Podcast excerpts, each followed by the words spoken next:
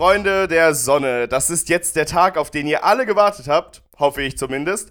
Die Buchclub-Folge Nummer 2 mit dem Buch Seelenjäger, der erste Teil der Night Lords-Reihe von Aaron Dembski-Bowden, wird heute von uns beiden besprochen. Uns beide ist natürlich euer Jabba und. Euer Irm. Hi, Leute. Ja, Wunderschön, da freue ich mich jetzt schon richtig, richtig drauf. Ähm, ich habe hier auch einen besonderen Gast mitgebracht. Marcel Reich-Ranitzky ist auch am Start. Ich kann überhaupt nicht glauben, dass Sie mich dazu überredet haben, dieses Wissenschaftsfiktionsschundwerk hier überhaupt zu kommentieren. Das freut mich, dass Sie gerne hier sind, Herr Reich-Ranitzky. vor, vor den Toten auferstanden, quasi im Dreadnought. Ja, stell dir mal vor, Marcel Reich-Ranitzky als Dreadnought. Das wär's, ey. Okay, okay, also. Ähm, ich hoffe, ihr habt alle dieses wunderschöne Buch gelesen bzw. gehört, damit ihr natürlich jetzt folgen könnt unseren Ausschweifungen und unserem Schwadronieren. Wenn nicht, auch in Ordnung, äh, zieht euch einfach ein Bier rein und äh, habt ganz viele Fragezeichen in meinem Kopf. So, hä, über was reden die, hä? Geht auch. Ja, so ging's mir beim Lesen. Der Irm, sagen der Irm. äh, wir haben uns natürlich, Lisa Irm und ich haben uns natürlich äh, schon ein wenig über das Buch äh, unterhalten. Und was dabei rausgekommen ist, ist, äh, dass im Hause der Schweiz das Buch nicht so gut angekommen ist und im Hause in Deutschland bei mir. Fand ich gar nicht schlecht, muss ich sagen. Also ich fand das, ich fand das Buch ganz manierlich. Ähm, deswegen werden wir heute äh, auf zwei kontrahierende Meinungen stoßen, denke ich mal. Vielleicht finden wir auch irgendwann einen Konsens, ich weiß nicht. Ja, wir haben es ja festgestellt. Ich werde so in der Wrestlersprache der Heel sein. Ja? Und du bist genau. dann eher so. Ich bin der Babyface. Face. Ja, ja, genau. genau. Ich muss dann Face bewahren. Ja, kriegen wir hin. ähm, genau, da wir heute ähm, die Buchclub-Folge haben, heißt es ja nicht, dass wir nicht trotzdem Community-Pflege machen, ne? Ihr? Das heißt, was steht an, was geht? Oh, scheiße. Ja. Ähm, Community, ganz vergessen. Wir wurden zum Thema Night Lords tatsächlich angeschrieben, was ich voll geil finde. Und da können wir eigentlich direkt drüber reden, denke ich. Lass das mal machen, aber zuerst nimm dein Bier in die Hand, weil wenn wir darüber reden wollen, fangen wir jetzt direkt an zu öffnen. Spricht ja nichts dagegen. Ja. Gut, dann würde ich sagen, Herr pa Kapellschüler, ah, er ist sehr übereifrig, sehr gut. Ja, einfach mal hier Scheiß auf ein Ritual da, wir haben keine Zeit, heute ist Buchclub. Heute ist Buchclub, okay. Ähm, bei, bei schöner Pianomusik, ne, und so, so klassischer Musik trinke ich jetzt das Bier, weil es ist ein gesitteter Buchclubabend, ja. also. Irm, was hast du denn? Worüber wollen wir jetzt sprechen? Wer hat denn geschrieben und was? Ja, ich finde das gerade gar nicht mehr, ich Trottel. Du musst dich auch vorbereiten, verdammt nochmal. Ja, ey, so viel gelesen, weißt du? Ja, true. Ich glaube, das kam über Instagram und das ist äh, Lisas Ressort. Da muss sie mir das nochmal irgendwie schicken oder so.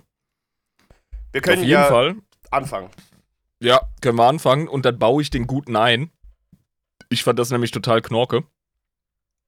Da finden wir auf jeden Fall einen Weg, den einzubauen, das ist richtig. Aber ansonsten, was mich ja an Buchclub-Folgen so reizt, wir haben ja gesagt, das sind die Folgen, bei denen ich dir so ein bisschen die Zügel in die Hand gebe und genau. mich mal ein bisschen zurücklehnen kann. Von mir wird nur verlangt, dass ich das Buch lese und ansatzweise verstehe und dann rede ich quasi mit dir mit. Buchclub ist dein Ressort. Äh, dementsprechend, Herr Literaturprofessor, hau mal rein, erzähl uns, worum geht's denn beim Seelenjäger eigentlich?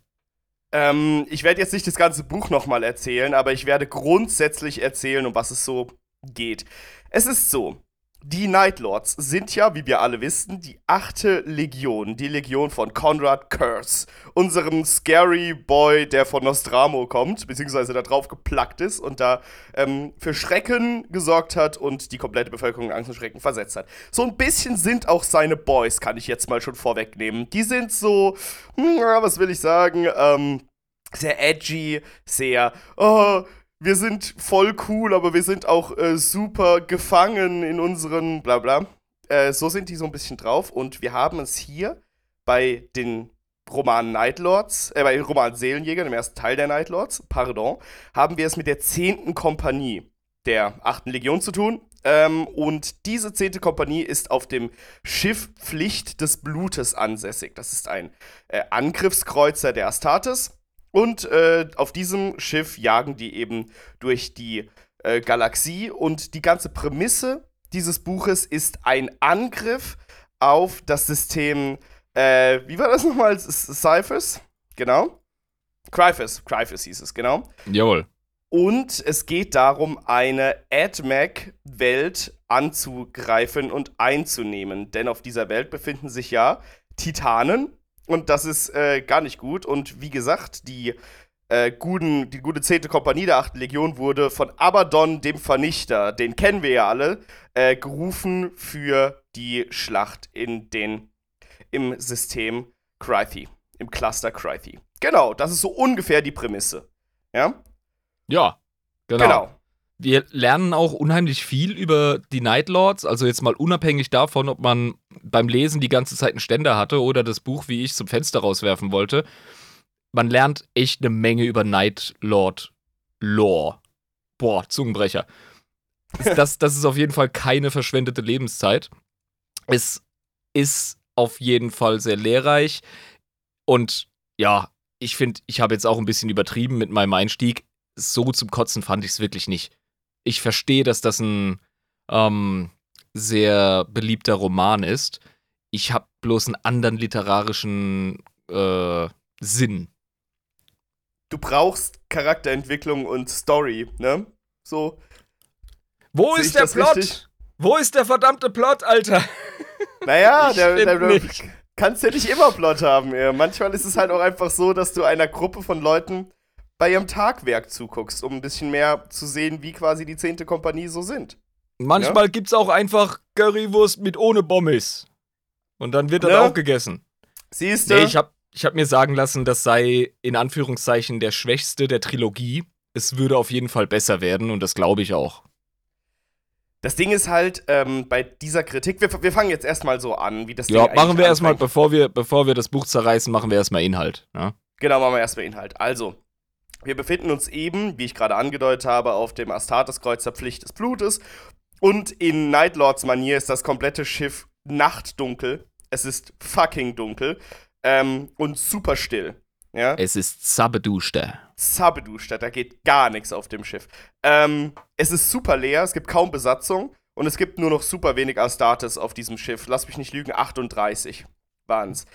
Ähm, und du lernst ganz früh davon, dass es einen Astartes gibt, der wohl Visionen hat. Sehr starke Visionen, die ihn sehr zum Krampfen bringen.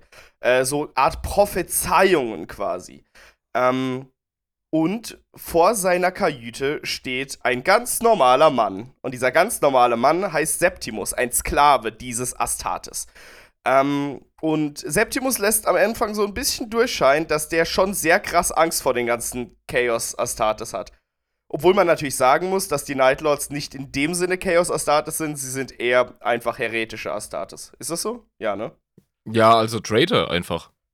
Aber, das sind äh, Verräter Astartes, ja aber nicht in dem Sinne so Chaos, wie wir uns Chaos normalerweise vorstellen. Und der Septimus, der Gute, der hat schon ziemlich Angst und Bange. Der, äh, der sieht ja nichts, ja. Der kriegt ganz wenig nur mit. Der weiß, dass die ganzen Astartes gerne mal mit den Sklaven auf dem Schiff nicht so nett umgehen und dass er sich keine Fehltritte erlauben darf. Ähm, aber er zeigt schon, dass er eine sehr große Verbundenheit zu seinem Meister hat, in dem Sinne, dass er eben 96 Stunden oder 91 Stunden, steht hier auf meinen Notizen, äh, vor dieser Tür gewacht hat, um quasi zu sehen, wann mal endlich die Visionen aufhören und man wieder mit ihm reden kann, ne? Ja, die haben ein überraschend gutes Verhältnis, die beiden. Es ist vollkommen klar, dass die Sterblichen, dass die Menschen auf diesem Schlachtenkreuzer der Astartes nicht unbedingt gut behandelt werden. Also sie genießen keinen hohen Status. Sie sind einfach Beigemüse. Sogar noch weniger. Sie sind teilweise einfach Beute, die man jagen kann äh, in ruhigen Nächten. Es ist auch irgendwie cool. In bester nostramischer Tradition reden die Nightlords ständig von Nächten. Ja, also in, in drei Nächten sind wir soweit und so. Genau, aber also Nächte was, sind immer, ja. Ja, genau. Und äh, was bei uns eben Tage sind, so rechnen die. Und die Leute dort, die, das sind auch oft gar keine äh, Nostrama, ja. das sind Leute, die sie von irgendwo aufgegabelt haben und versklavt haben, die gehen da ein. Also da ist nicht viel mit Vitamin D, da ist nicht viel mit Happy Go Lucky.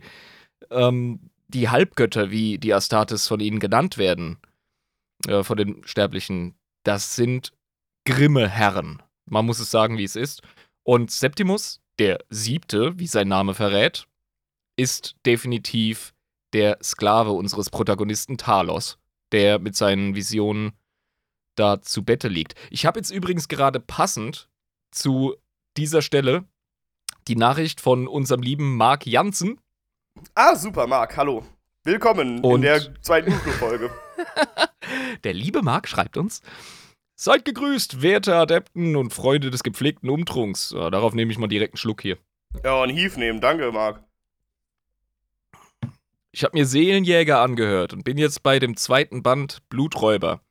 Wenn ich ein Fazit über das bisher Gelesene ziehe, muss ich sagen, dass die Nightlords, oder besser gesagt die ganze Besatzung der Pflicht, überraschend menschlich sind.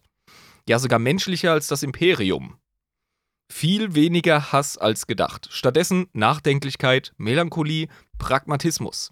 Ich habe bisher eine ganz andere Sichtweise auf das Chaos bekommen und lasse euch nochmal liebe Grüße da und lasst euch nicht vom Warp erwischen. Ey, vielen lieben Dank, mein Guter. Vielen Dank. Da gibt's schon viel, was man auseinanderfriemeln kann. Es sind ja Sklaven. Und die werden ja, kann man nicht anders sagen, äh, ganz krass gezwungen, das zu tun, was ihnen gesagt wird, weil sonst werden sie umgebracht und denen wird auch ständig mit dem Tod gedroht. Also das ist eine ganz normale Angelegenheit da. Und auch gerne Und- gejagt. Es gibt ja auch Menschen Ja. in den unteren Decks, die werden einfach gejagt. Ja, eben. Also man muss sich das Schiff ja vorstellen wie eine riesige Stadt.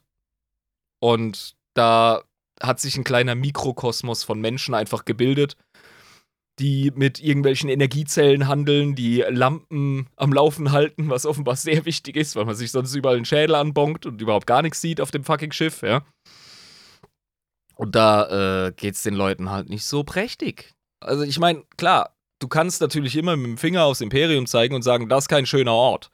Aber das muss eine Dystopie leisten. Was ich halt geil finde an 40k ist, wenn du halt zu den Leuten gehst, die sich von der Menschlichkeit in Anführungszeichen des imperialen Systems abwenden und noch krasser werden und noch menschenverachtender, dann wird es erst richtig Zucker. Und da bist du selbst bei den Nightlords, die noch nicht voll Chaos korrumpiert sind, bist du halt schon bei Leuten, die keinen Fick geben. Ich meine, erinnern wir uns daran, was die Essenz dieser, dieser Legion ist? Das sind Terroristen. Angst und Schrecken, Ordnung durch Angst. Das ist ja die Absolut, Grundprinzip. Ja. Und ähm, ich meine, man sieht halt eben auch in der Art und Weise, wie mit den Menschen auf dem unteren Deck, also wie über die gedacht wird. Es ist ja so, das muss man einfach sagen, die 10. Kompanie ist super verarmt, die Infrastruktur von denen ist komplett im Arsch, die haben super viele Astartes schon verloren, äh, haben seit dem großen Bruderkrieg keine einzigen neuen Astartes angeheuert, haben sie auch die Ressourcen nicht dafür, beziehungsweise sie müssen ja neue bauen oder in dem Sinne neue genetisch verändern, dafür haben sie einfach auch keine Ressourcen. Dementsprechend gibt es halt große Teile im Schiff, die einfach wirklich Astartes und fast menschenleer sind. Und da haben sich dann eben diese, diese kleinen Krüppchen gebildet in den sehr, sehr dunklen, unbevölkerten Teilen dieses Schiffes. Und da gehen dann manchmal die Astartes hin und jagen da halt auch einfach, weil funktioniert ja. Also das ist schon nicht so nett. Ja, auch Menschen müssen teilweise Jagd auf irgendwelche Warp-Schwurbelwesen machen, um sich zu verteidigen. Das ist also wirklich wie in einem fucking Horrorfilm da.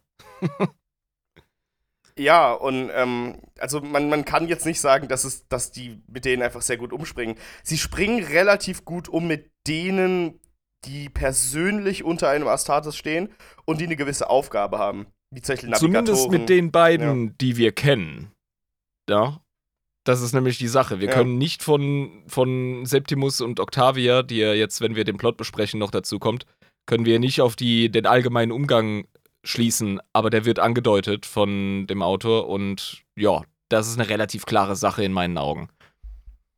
Aber tu uns doch mal den Gefallen und äh, gehen wir doch mal ein bisschen durch den Plot. Und ja, ein bisschen bei, schneller auch durch den Plot. bei unseren Lieblingsstellen können wir ja ein bisschen drüber reden. Da gab es nämlich schon ein, zwei Dinger, muss ich sagen, schon geil. Und wie gesagt, auch wenn mir das Gesamtwerk als solches einfach nicht sauber genug erscheint, damit ich es wirklich genießen und loben kann, wie zum Beispiel bei den Abnet-Romanen, die ich mag, muss ich sagen, gerade bei der Stelle oder bei den Stellen, in denen es darum geht, die Nightlords zu beschreiben, das ist gut gelungen und auch die Kleinigkeiten, wie das Schiff funktioniert und wie die ja, die Rolle und die Beziehungen zwischen den Individuen abläuft, das klasse gemacht. Und ich habe den Ver ich habe irgendwie den Verdacht, dass der Typ Pilot ist, weil sobald geflogen wird, weiß der Mann, wovon er schreibt. Das macht er richtig, richtig gut. Ne, irgendwie. Ich habe auch ganz, ganz häufig nicht ganz gecheckt, worauf er jetzt genau hinaus will, bei den ganzen Manövern, die er beschreibt, aber hat ja dann funktioniert. Ähm, das hat er klasse geschrieben, ja. Ja. Also gehen wir jetzt aber mal ein bisschen mehr im Husarenritt äh, weiter, weil wir wollen ja nicht auf einer Stelle verweilen.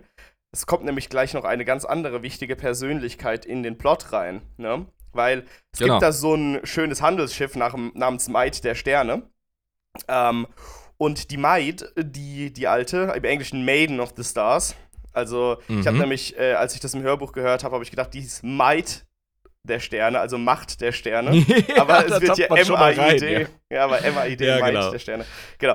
Ähm, Genau, das ist ein fett aufgeprotztes Handelsschiff von einem super äh, reichen Typen namens Katan Sühne, der keinen Kosten und Mühen scheut, sein Baby aufzumotzen. Ähm, der hat einen lustigen Asteroiden gefunden und hat Bock, den jetzt an die AdMax zu verkaufen, beziehungsweise die Koordinaten zu verraten, weil da super viel Adamantium drauf ist. Und deswegen mhm. hat er jetzt erstmal erste Bohrungsteams runtergeschickt und seine Navigatorin die gute Eurydike Mervalion. Die wird noch wichtig. Warum schickst du deine Navigatorin runter auf diesen Brocken? Das habe ich nicht ganz gecheckt beim Lesen. Ich habe das auch null gecheckt, gar nicht, aber. Ich glaube, die hat sich selbstständig gemacht. Ich glaube, die, der ja, wollte, wollte, gar nicht, dass sie das tut. Aber ja, ihr war langweilig, genau, ich erinnere genau. mich. Die ist auch ein bisschen, ein kleiner, das merkt man auch. Kleiner ist, Wildfang ist das. Die ist, die ist selbstbewusst, die weiß, was sie will, ja. die ist äh, stur, auf jeden Fall, und äh, sehr loy loyal dem Imperium gegenüber. Zunächst. Aber Genau, dann denkt er sich so, oh, kann ich ja verkaufen. Plötzlich kommt ein Astartes Angriffskreuzer auf, in ihre Richtung und die Waffen sind scharf. Dreimal könnt ihr raten, welcher das ist, ne? so. Das sind unsere Edgelords. Das sind unsere Edgelords. Und äh, der boxt die an so, hey Leute, Servus Astartes. Äh, übrigens, ja, wenn das euer Brocken ist, könnt ihr haben, kein Problem, ich verzieh mich. Keine Antwort. Hey Leute, also, nee, alles gut, ihr könnt schon wieder umdrehen. Ist alles, alles cool. Keine Antwort. Ja, und plötzlich kommt dann so ein schöner Edgelord, weint, während ihr das gleiche Schicksal erleidet wie euer Leichengott. Wir sind für euch gekommen. und. Oh, yeah. Mm. Oh, wie edgy. Badass. Oh, badass. Und dann schießen sie halt dem seinen aufgemotzten Porsche kaputt. Es wäre, als würde man mit einem Panzer auf einen voll aufgemotzten Ferrari schießen. So. Voll geil. Und das, das war cool geschrieben. Jetzt lobe ich ihn doch mehr, als dass ich ihn kritisiere das war ein cooles Ablenkungsmanöver, weil er so viel von diesem Kapitän erzählt und von seinem Werdegang. Du kriegst die halbe Biografie von dem Typen in die Fresse geklatscht und seinem Schiff halt. Da denkst du dir so, okay, alles klar, das wird jetzt voll der Side-Character. Und dann macht's Klatsch, Buff, Buff und ja, dann gerät halt unsere Eurydike eher in den Vordergrund. Ja, und die gute Eurydike sieht nämlich, guckt nach oben und sieht, oh, das Schiff auf dem ich wegfahren muss mit meinen fünf Leuten und den ganzen Servitoren, die hier unten sind, das fliegt gerade in die Luft. Scheiße. das ist nicht gut auf einem Asteroiden. Äh, wenn dein nee, Schiff sowas, sowas nervt. Sowas nervt abgöttisch. Und runterkommen unsere vier Hauptastartes der ersten Klaue, der 10. Kompanie der 8. Legion. Bisschen komplex, aber ja. Äh, und ich glaube, eine Klaue ist sowas wie ein Squad, kann man sich vorstellen. Also, das sind dann wirklich so unsere fünf, also zu dem Zeitpunkt vier Hauptfuzis.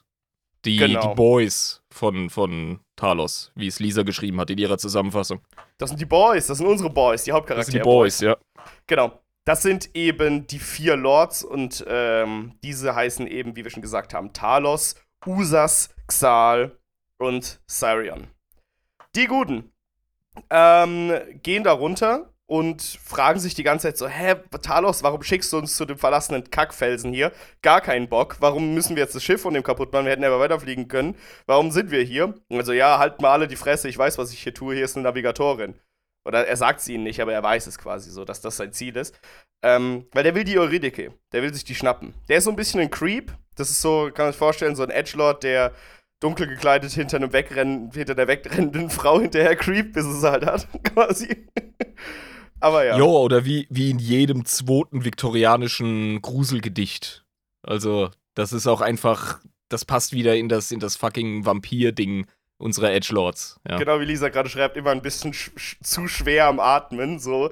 Also Ja, läuft ja. zu der Frau hinterher, sie versucht wegzurennen, bis sie ihn mit einem Brecheisen angreift und Das ist versucht. so geil. ja, so ein Astartes in einem Brecheisen einfach, ne? Bonk, bonk, bonk. Warum stirbt er nicht? Und, sie, und er so, was, was tut sie da?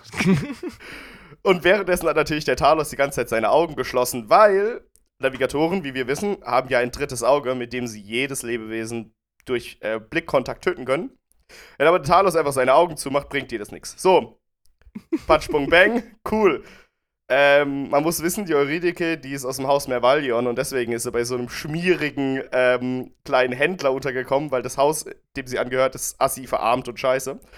Ähm, genau. Aber sie hat trotzdem keinen Bock, Chaos Astartes äh, als Sklavin zu verfallen, weil wir wissen ja alle, sie ist sehr loyal und treu dem Imperator gegenüber.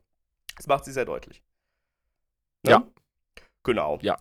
Aber wie gesagt, äh, er, der Talos erzählt dann einfach seinen, seinen Jungs, so, das war nicht irgendein Asteroid, das war tatsächlich ein Trümmerteil von Nostramo, der in die Luft geflogen ist, ne? Als Der in damals die Konrad Luft Curse. geflogen wurde. Von Konrad, ja, von unserem Konrad.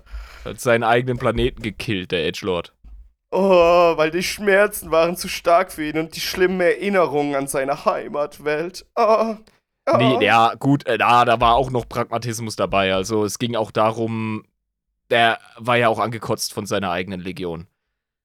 Also der hat nicht nur sein Ich bestrafe durch Gewalt und Entsetzen Ding durchgezogen, er hat auch gesagt, ich habe keinen Bock mehr auf die Astartes-Rekruten von Nostramo, das sind alles Vergewaltiger und Verbrecher und das ist ja eigentlich das, was ich Moppelkot zu finden, hat dann auf den Knopf gedrückt und weg. Ja. Also, da war auch ganz viel Trotz und endgültiges Denken dabei. Ähm, ja, da, der Konrad ist so ziemlich der suizidalste aller Primarchen, muss man wirklich sagen. Bei dem läuft den ganzen Tag irgendwie ähm, der, der schlimmste Elektrogoth im Hintergrund. Er Ja, hat ganz dick Kajal auf den Augen, das ist so. genau. Und der Talos mit seinen Visionen ist ja auch kaum besser. Ähm, der, ja, ist dann quasi mit dieser Navigatorin, äh, geht er wieder zurück an Bord und das hat er mit Kalkül gemacht, weil du brauchst ja Navigatoren. Wenn dein einziger Navigator auf deinem Schiff stirbt, dann bist du halt am Arsch. Da kannst du ja nicht mehr durch den Warp. Deswegen mussten die eine neue holen. Und er hat in seinen Visionen diese Frau gesehen, hat gedacht, ach, die wird wichtig für uns. Die nehmen wir uns mit. Ja, der aktuelle Navigator ist ja langsam so ein bisschen seinen Mutationen am Erliegen und ist gebrechlich. Detridius, ja. ja, Der ist, äh, der ist im Arsch, ja. Denn den stelle ich mir immer so ein bisschen wie so den, ich weiß nicht, wie so, wie so einen fetten Glatzkopf vor, irgendwie nicht mehr so, so klarkommt. Keine Ahnung. So ein bisschen älter. Ja, irgendwie, irgendwie total überschmückt mit zigtausend Ringen. Nicht alle wirklich edel, manche total billig, aber alles in Gold und roten Steinen. Ja, der wird also gut behandelt als einziger Navigator auf dem Schiff. Ja, ja, genau. Und hier zusätzliche Fingergelenke, genau. Das ist, äh, der Typ hat's bald hinter sich, der ist übrig, ja. Genau. Und äh, nachdem er dann da quasi hochgeschickt wurde, wieder, nachdem er eben diese Euridike mitgenommen hat, kommt er erstmal zum Erhabenen. Der Erhabene, muss man so vorstellen, ist quasi der quasi Captain der 10. Kompanie. Der leitet die Pflicht des Blutes und steuert das Ding auch. Ähm, und es kommt sehr schnell raus, dass dieser Erhabene nicht wirklich der normalste Astartes ist. Der ist nämlich ein Champion von Sinj, die sich später herausstellt, vom Chaosgott Sinj. Er ist auf jeden Fall, das Ja. merkt man zu Anfang, ziemlich am Mutieren und äh, ziemlich korrumpiert. Hat eine richtig äh, fiese Fresse mit spitzen Zähnen, also mehr noch als normale Nightlord Astartes. Und äh, schwatte Lippen und ja, weint dunkles, dickflüssiges Blut und eine riesen Zunge und alles total verschoben. Da guckst du nicht zweimal hin, um zu wissen, ja, da telefoniert jemand mit dem Warp. Aber regelmäßig. Aber sehr, sehr häufig und exzessiv, ja. Und der nennt natürlich hier unseren Talos wegen seinen ganzen Visionen einfach Prophet. Talos, der eigentlich von Conrad Curse, sollen wir es jetzt schon spoilen, ja, Seelenjäger genannt wurde damals. Ähm, Oh my god, he said Oh it! He said God, the thing on the. Oh my He god! said the thing on the cover, oh my god. Äh, ja, genau, das ist unser Talos, ne? Main Character Vibes. Ähm, und ja, der geht halt zum Erhabenen hin und sagt so, ja, was, was, was siehst du da eigentlich die ganze Zeit? Wir sind doch bald im Krieg. Sag mal an, Alter, siehst du irgendwas im Krieg? Und der sagt, ja, also in meiner Vision ist es so, ähm, wir kommen auf eine AdMac-Welt und da kommen dann Warrior, äh, Warlord-Class Titans und die ficken uns so auseinander. Und übrigens, ein Kollege von uns hackt einem anderen Kollege den Kopf ab. So. uns das so, ja. Also der, dieser Usas, der Gute, der äh, tötet den Cyrion, den anderen Astartes in der Vision vom Talos. In der Vision, genau. In der Vision, in der Vision. Oh, oh, oh. Aber was, die ist immer was richtig. Was keinen verwundert, weil der Usas, der ist ja auch, der hat ja auch eine leichte Delle im Kranz. Also, das ist ja ein ganz nervöses Kerlchen. Ja, das ist. also, wie beschreibt man jetzt Usas am besten?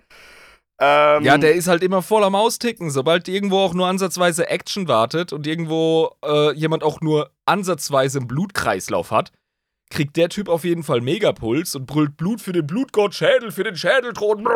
Ja, und, und, und, und sabbert. du denkst dir so, ja, und sabbert richtig und ist unkontrollierbar und du denkst dir so, ja, nee, ist alles in Ordnung. Ich weiß ja auch nicht, was, nee, ist das Korruption? Nö, ich wüsste auch nicht welcher Gott. Also, easy.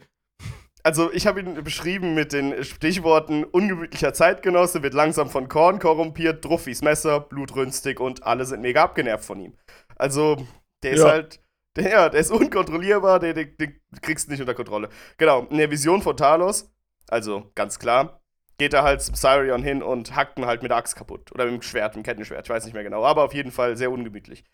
Ähm, ja, und der, der gute, ähm, der ähm, gute Ding, der der, der Dingens, genau. Der, der Erhabene, ja. ja. jetzt. Der gute Erhabene, der übrigens damals Captain Vandred genannt wurde, bevor dieses Ding wurde, dieses, diese, dieser Siege-Champion, ähm, ja. ist angenervt von Talos. So deine Visionen gefallen mir nicht. Wie so, wie so ein Herrscher, der seine Frau umbringt, weil sie ihm eine Tochter gebärt und keinen Sohn. So.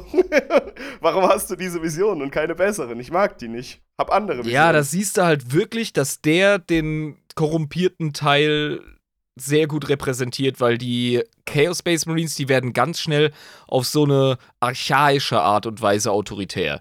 Weißt du, während, während du bei den Loyalisten Astartes halt so diese militärische Ordnung hast und Tradition und Brauchtum, das ist dann quasi so der Born deiner Autorität. Da ist es bei den ähm, Heretics sehr oft ein bisschen wilder.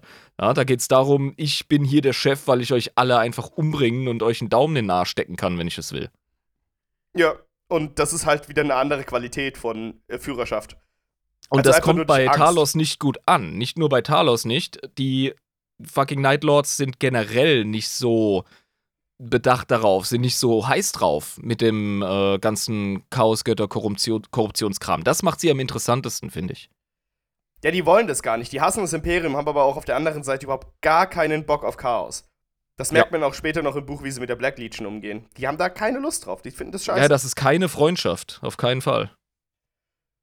Genau, aber wie gesagt, der wird dann einfach entlassen. So, ja, verpiss dich jetzt mal wieder. Das ist ähm, eine falsche Vision. So. Und er denkt sich so, ja, okay, nächstes Mal versuche ich eine bessere Vision zu haben. Dick. Und geht dann halt quasi. Ähm, ja, der ist immer voll sassy, ohne ja, genau. Scheiß. Also Talos, der ist immer wie so eine selbstbewusste afroamerikanische Friseuse in einem, in einem größeren Kinofilm in den 90ern, frühen 2000ern. Ja, ja bloß auf Der lässt sich von niemandem was sagen. Schon gar nicht von denen da oben. Na, ah, Schwester. ja, genau. Ähm, das bringt er auch sehr, sehr häufig zum Ausdruck. Und ist da auch immer sehr klar. Aber gehen wir mal weiter in der Story. Es ist ja so, ne? Ähm, die Nightlords sind ja auf dem Weg zu ihrem Kriegsherren, wie sie ihn immer gerne nennen, den guten Abaddon, den Vernichter. Da ist ja auch sein Titel. Genau. Und ähm, während, äh, gehen wir ganz kurz noch drüber, Euridike erwacht halt, Septimus kommt her und sagt, ey, übrigens, du bist hier bei äh, Traitor Astartes. Und die so, fuck, nein, aber ich mag doch den Imperator. und dann so, ja, aber das ist jetzt nicht mein Problem. Das ist, was sollen wir dagegen tun? und sie so, beim goldenen Thron. Und äh, Septimus so, oh, chill, chill, chill. Ja, easy mit so Wörtern. Das, das hören wir hier nicht gern. Ja, und er die so, kommen ey, sonst. Er so, ey, ja, ich verstehe das schon, ich bin auf deiner Seite, ne, Schwester, so Fistbump, aber hier, ne, mach mal hier ein bisschen Piano, mach mal ein bisschen halblang. Chill mal mit den Flüchen hier beim Imperator und so, das sagen wir hier nicht. We don't say those words around those corners of the world. Aber ja, ähm, genau, und dann merkt sie halt plötzlich, wie das Schiff aus dem Warp fällt und denkt sich so, was zum Teufel. Und der ähm, Septimus sagt ja, ja, wir sind jetzt übrigens im Krieg. Und die so, was, Krieg? What? Ähm, ja, und dann sind wir jetzt auch einfach schon in einer Luftschlacht, ne? Ja. Und zwar geht's darum, äh, dein Crythy, den Crythy-Cluster eben anzugreifen. Und dieser besteht eben aus fünf imperialen Welten. Zwei davon werden in der Story interessant. Das ist einmal eben die super, super, äh, wie soll ich das sagen, brachliegende Welt Solace. Die Welt ist sehr interessant, weil dort hat sich eben eine Gefängniswelt entwickelt, wo unfassbar viele Gefangene drauf gelagert werden, sag ich mal so. Und zwar die schlimmsten Verbrecher im Imperium. Also wir reden hier von Massenmördern, Serienvergewaltigern, irgendwelchen Brandstiftern, die unzählige Menschen auf dem Gewissen haben und so. Die sind eben auf Solis, aber eben auch der militärische Arm des Imperiums in dem Crythy-Sektor. Und wir haben Crythy Primus, das Hauptziel des Angriffs, das ist nämlich diese AdMac-Welt, die sie angreifen mhm. wollen. Gut, aber bevor sie natürlich erstmal Solis angreifen können, müssen sie natürlich die imperiale Flotte vernichten. Und da haben wir eine super, super, super coole Erzählung ähm, von der Raumschlacht. Die wird sehr interessant dargestellt, weil der Erhabene, es wird ganz, ganz detailliert dargestellt, wie der Erhabene militärisch das ganze Ding analysiert und welche Manöver er befiehlt, ne? Das ist irgendwie Luftschlachten hat der gute Erhabene drauf. Das hat er gelernt. Das zeigt er auch. Ähm, er geht ja gezielt die, die Void Shields an, des gegnerischen Kreuzers, genau. und schwächt die so gezielt, dass sie für einen Moment vollständig ausfallen und das wiederum gibt ihm das Zeitfenster, dass seine Astartes in ähm, so Enterpods, Entertorpedos, mit im Grunde muss man sich die vorstellen wie Torpedos, die die Hülle des gegnerischen Schiffs durchbrechen und statt einer Sprengladung hast du was noch viel gefährlicheres, nämlich Space Marines. Genau. Und die willst du ja eigentlich nicht auf deinem Schiff haben. Vor allem nicht, wenn es Traitor Space Marines sind auf einem imperialen Schiff. Das ist ganz böse. Nee, sobald die drin sind, das ist, äh, nee. Nee, nee. Dann ist Feierabend in dem Puff hier. Ähm, und es ist sehr interessant, wie die ganze Zeit der Sadismus des Erhabenen erklärt wird.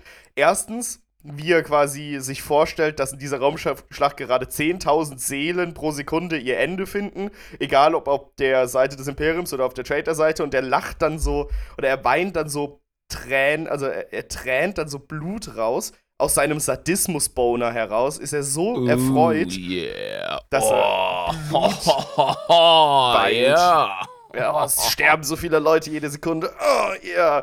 Ähm, und er ergötzt sich daran, komplett wahnsinnige Manöver zu fliegen, die einen normalen Menschen in seinem Schiff direkt umbringen könnten, nur um die Angst in der Besatzung zu sehen. So. Ja, da wäre ich aber auch geil auf mich selber, ey. Weißt du, das ist ja noch ja. skillbedingt. Aber halt auch einfach die Angst der Besatzung zu sehen, befriedigt ihn ja schon extrem sehr. Und auch der Gut, Bedrohte hat auch einfach die Leute direkt ganz mit dem Tod, wenn sie seine Befehle nicht erfüllen und so. Ja, okay, da haben wir jetzt zwei verschiedene Kisten die eine Kiste mit der Geilheit auf Angst und diesem Jägerinstinkt und auch dem Sadismus, das ist einfach Nightlord. Das ist einfach, äh, das ist Connys Gensaat, Mann. Da Der kann niemand Conny, was für. Ja. ja. aber das andere, das, äh, ja, das ist halt einfach Korruption. das ist halt Korruption, da machst du nichts. So. Und äh, da merkt man noch so ein bisschen Scene drin, wie der sich einfach so tausende Möglichkeiten berechnet, wie die Schlacht ausgehen könnte, die ganze Zeit. So. ja, das macht ihn dann am Ende wirklich zusammen mit seinen Astartes-Fähigkeiten zu einem krassen Commander. Deswegen finde ich ja auch Marines, die tatsächlich äh, korrumpiert sind, so mordsgefährlich, weil die haben die krassen Übermenschenfähigkeiten und dann nochmal die Fähigkeiten ihres Gottes. Und vor allem, wenn du einen Commander hast, der ein Siege-Champion ist, also weiß ich nicht, dagegen kannst du ja keine, kannst keine Strategie gut aufbauen. Aber ja, der macht das schon sehr Aber gut. Der und trotzdem, im Großen und Ganzen macht er immer wieder, also da fasst er sowas von ins Klo mit seinen Fehlentscheidungen. Also, mir ist der Erhabene ja. nicht der sympathischste, ja. Nee, das kann man nämlich auch gleich erklären. Und zwar schickt er eben dann seine Pots los auf zwei Schiffe und zwar sind das einmal die Resolute, die wird nicht so wirklich viel erklärt, aber die wichtige, das wichtige Schiff, das groß erklärt wird, ist eben die Schwert des Gottimperators. Ja? Yeah, brother! Das ist so ein geiler Name und das ist ein fuck-off gigantisches Kriegsschiff der imperialen Flotte. Äh, riesiges Teil. Und es wird eben von, ähm, angeführt von Großadmiral Valiance Arventower. Und da habe ich in den Notizen in Klammern Daddy hinten dran geschrieben. Also das ist, das ist, das ist Daddy. Der Gute. Okay. Äh, ja, und er wird nämlich in dieser Phase wird plötzlich super viel über Besatzungsmitglieder äh, auf der Schwert des Gottimperators erklärt. Und das ist ganz interessant, weil die Schwert des Gottimperators ist halt ähm, ein riesiges Kriegsschiff und da herrscht auch nicht so wirklich der beste Umgang zwischen den Menschen, sondern da ist auch eine sehr große Top-Down-Hierarchie zu sehen. und, Oh, ganz klar, Ja. ganz klar. Ja, ja. Das würde niemand leugnen. genau. Äh, aber das finde ich interessant, dass so viel über dieses Schiff erzählt wird, ob, obwohl quasi das Schiff nicht mehr so lange ist, weil wir können mal weiter erzählen. Ähm, ja, es geht auch einfach darum, eine Gegenüberstellung zu machen. Ich glaube, das war das fand ich auch cool. Autor wichtig. Ja, äh, ich, ich, ich habe auch gedacht, der Autor hat das vielleicht damit in seinem Kopf begründet, und das kann ich auch nachvollziehen. Zusätzlich zu dem, dass er die andere Seite zeigt, auch wieder so, wenn er ein halbes Kapitel über ein anderes Schiff erzählt und der auf deren Besatzung klar eingeht, könnte es ja sein, vielleicht überleben die ja. Vielleicht, ne, vielleicht scheitert ja der Angriff irgendwie. Vielleicht wird das Schiff Ja, noch das wäre das wär aber die zweite Finte hintereinander nach dem Rogue Trader. Ich glaube, da geht es wirklich eher um die Gegenüberstellung. Aber ich kann dem Mann sowieso nicht in den Kopf schauen, von daher versuche ich es erst gar nicht. Genau. Aber äh, Ende vom Lied ist, es kommen halt äh, vier Klauen der Astartes auf der Schwert des Gottimperators an, auf, an verschiedenen Stellen. Darunter auch unsere Boys der ersten Klaue. So. Yeah, yeah. Yeah, yeah. Und Usas natürlich. Blut für den Blutgott, Schädel für den Schädelthron. Blut, Blut. Und alle so Und Usas. alle so, halt die Fresse, Mann. Usas, Alter. Hals, Maul. Und der batscht den ja auch wirklich. Der Talos geht hin und haut Usas Kopf einfach gegen die Wand so ein paar Mal. Ja, so beiläufig, Alter. Einfach nur so, bam, komm klar, Alter, wir haben hier einen Job zu machen. Und er, äh, Blut, Schädel, äh, Seelen. ja, Hals, Maul, Alter. Und Xal ist auch immer der, der eine, der Xal ist quasi so der Halbbruder vom Talos, das kriegt man auch später noch mit. Der ist super Ja. angepisst, Alter. Der die ganze Zeit so, Alter, kannst du dir mal irgendwie sagen, dass das eine Scheißfresse halten soll? Ich muss mich hier konzentrieren. Ohne Witz, du kannst nicht arbeiten, Mann. Ja, sie landen da auf jeden Fall, sind hochkonzentriert außer Usas. Kann man ganz oft sagen. Die Gruppe ist hochkonzentriert außer Usas. und äh, landen da halt auf dem Schiff. Und wollen sich eigentlich zur Kommandozentrale durchboxen. Das ist ihre Aufgabe, ja? Ja. durchziehen. So. Usas natürlich mit seinem Kettenschwert, er fängt erstmal an, überall rumzuballern, bis Talos sagt, hör auf, deine scheiß Munition zu verschwenden. Komm mal klar, Alter, box die nochmal. Äh, und ja, der fängt dann halt einfach die komplette, an, die komplette Besatzung abzuschlachten. Ist viel zu langsam bei dem Vorstoß, weil er halt wieder berserkt, ja. Ähm, und ja, Jetzt erzählen wir wirklich den ganzen Plot, oder? Kann Nee, das sein? der wir will- gehen jetzt wirklich Szene für Szene durch. Okay, dann lassen wir es. Dann lassen wir es. Sie, sie sch- schießen, Also- sie gehen durch und äh, sind dann auf der Hauptzentrale und dann wird eben das Schiff gekapert und ja, alle machen ihren Job richtig. Und dann gibt's doch irgendwie noch mal so eine kleine Rappelei mit dem Erhabenen. Habe ich das noch richtig im Kopf? Ja, genau, weil sie kommen halt zurück von dem Schiff, weil der Erhabene hat natürlich weiter drauf geschossen, als das Schiff schon quasi am explodieren war. Weil die haben es ja von innen heraus zerstört und ähm, mussten sich irgendwie eine Taktik überlegen, wie sie aus dem Schiff rauskommen und sch schleudern sich eigentlich ins All und werden dann von Septimus ähm, aufgesammelt. Ne? Wieder mit einem Thunderhawk. Also Talos muss von seinem Menschensklaven mit dem Thunderhawk aus der Leere des Alls wieder eingeangelt werden, weil der feine Herr Erhabene, Nightlord-Chef, gemeint hat, er müsste auf die noch, also auf die schon längst besiegten Imperialen draufhalten Ja, so völlig und seinen blöd. Astartes Boys keine Möglichkeit zum geordneten Abzug geben, weil er einfach so blutgeil war. Ja, und es ist halt, da ist natürlich wieder der Talos stingesauer, kommt wieder in den Meditationsraum von Erhabenen und sagt, ist, hast du eigentlich einen Arsch offen? Bist du komplett wahnsinnig? Und der Erhabene mag das halt gar nicht, wenn er wahnsinnig genannt wird, obwohl er wahnsinnig ist. Und Das ist, das ist bei, ja, immer so bei den Leuten. ja, Sag ich dir aus Erfahrung. ja. Ähm, er sagt halt, Junge, ey, du hast gerade eine komplette Klaue vernichtet, weil eine Klaue wurde halt abgeschossen, weil die das Manöver halt voll dumm war, irgendwie. Mhm. Ähm, und dementsprechend ist halt ein kompletter Squad von Space Marines von denen am Arsch gegangen. Und die haben ja nicht mehr so arg viele. Und dann sagt Talos, Leute, wir müssen langsam wieder rekrutieren, das geht gar nicht. Und ähm, ja, dann nimmt das halt einfach der Erhabene nicht so gut auf und dismisst sie dann quasi einfach, ne? Also sie sollen wegtreten. Er hört sich das gar nicht an, die Kritik von Talos. Ja. Er ist, das ist ja das, was man jetzt wirklich mal so rausziehen kann bisher. Es baut sich so eine Spannung, ja gut, die baut sich nicht auf, die ist von Anfang an da und sie wird ganz klar dargestellt, die Spannung zwischen Talos und dem aktuellen korrumpierten Chef der Night Lords. Talos, wie gesagt, ne, so eine sassy Bitch, lässt sich gar nichts sagen, ja, ist auch nicht aufs Maul gefallen. Ähm, macht ihn als Protagonisten sehr sympathisch, weil er dadurch eben auch Klarheit, Direktheit und Mut beweist.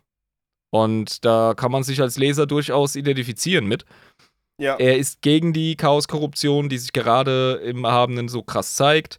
Äh, er ist absolut realistisch, wenn es um den Zustand der Legion geht. Sie basteln sich irgendwie ihre Servorüstungssets aus verschiedenen Teilen zusammen, die sie verdammt nochmal plündern müssen. Ja, es geht ja einigen, ja, es geht einigen ähm, Trader Astartes so. Und die Nightlords sind enorm davon betroffen. Sie haben keinen unendlichen Zugang zu Gensaat, äh, sind dahingehend eingeschränkt. Also selbst, selbst die Rekrutierung würde lange dauern, weshalb Talos sie lieber früher als später anfangen möchte.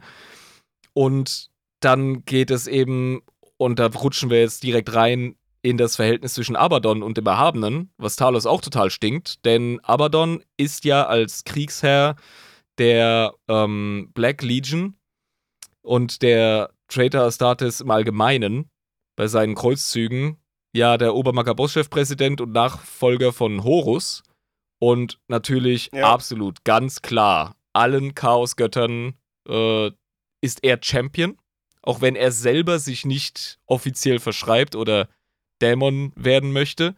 Aber dadurch, dass er halt einfach die ganzen Traitor und Chaos Space Marines unter der Fuchtel hat, muss er natürlich ganz fest kooperieren mit den Chaos-Mächten. Und das alles stinkt Talos. Der will einfach nur, dass seine fucking Legion wieder auf die Füße fällt. Und weder der Erhabene noch Abaddon, der schon gar nicht, sind irgendwie die Richtung, in die das gehen sollte. Ja, vor allem, weil der gute Erhaben auch immer sagt, ja, das ist so ein Fliegenschiss, dass wieder ein paar Astartes gestorben sind. So, ja, ja. Fünf Mann, das sind 39 Astartes auf dem Schiff, wenn ich richtig äh, gelesen habe. Ja, und, ja, und da sind jetzt fünf weg. Mann für nix draufgegangen. Und der äh, sagt so, ja, Lappalie. Ja, genau. Da ist ja klar, dass es Reibung gibt. Und da ist der Talos richtig stinkig. So, ähm, jetzt geht es natürlich aber darum, hier, da es ein Gefängnisplanet ist, wollen natürlich der gute Abaddon äh, die ganzen Gefangenen befreien, weil du brauchst ja immer menschliche Chaos-Kultisten, wenn du so einen Krieg starten willst. Das ist eine ganz klare Sache, ne? Ähm, ja, logisch.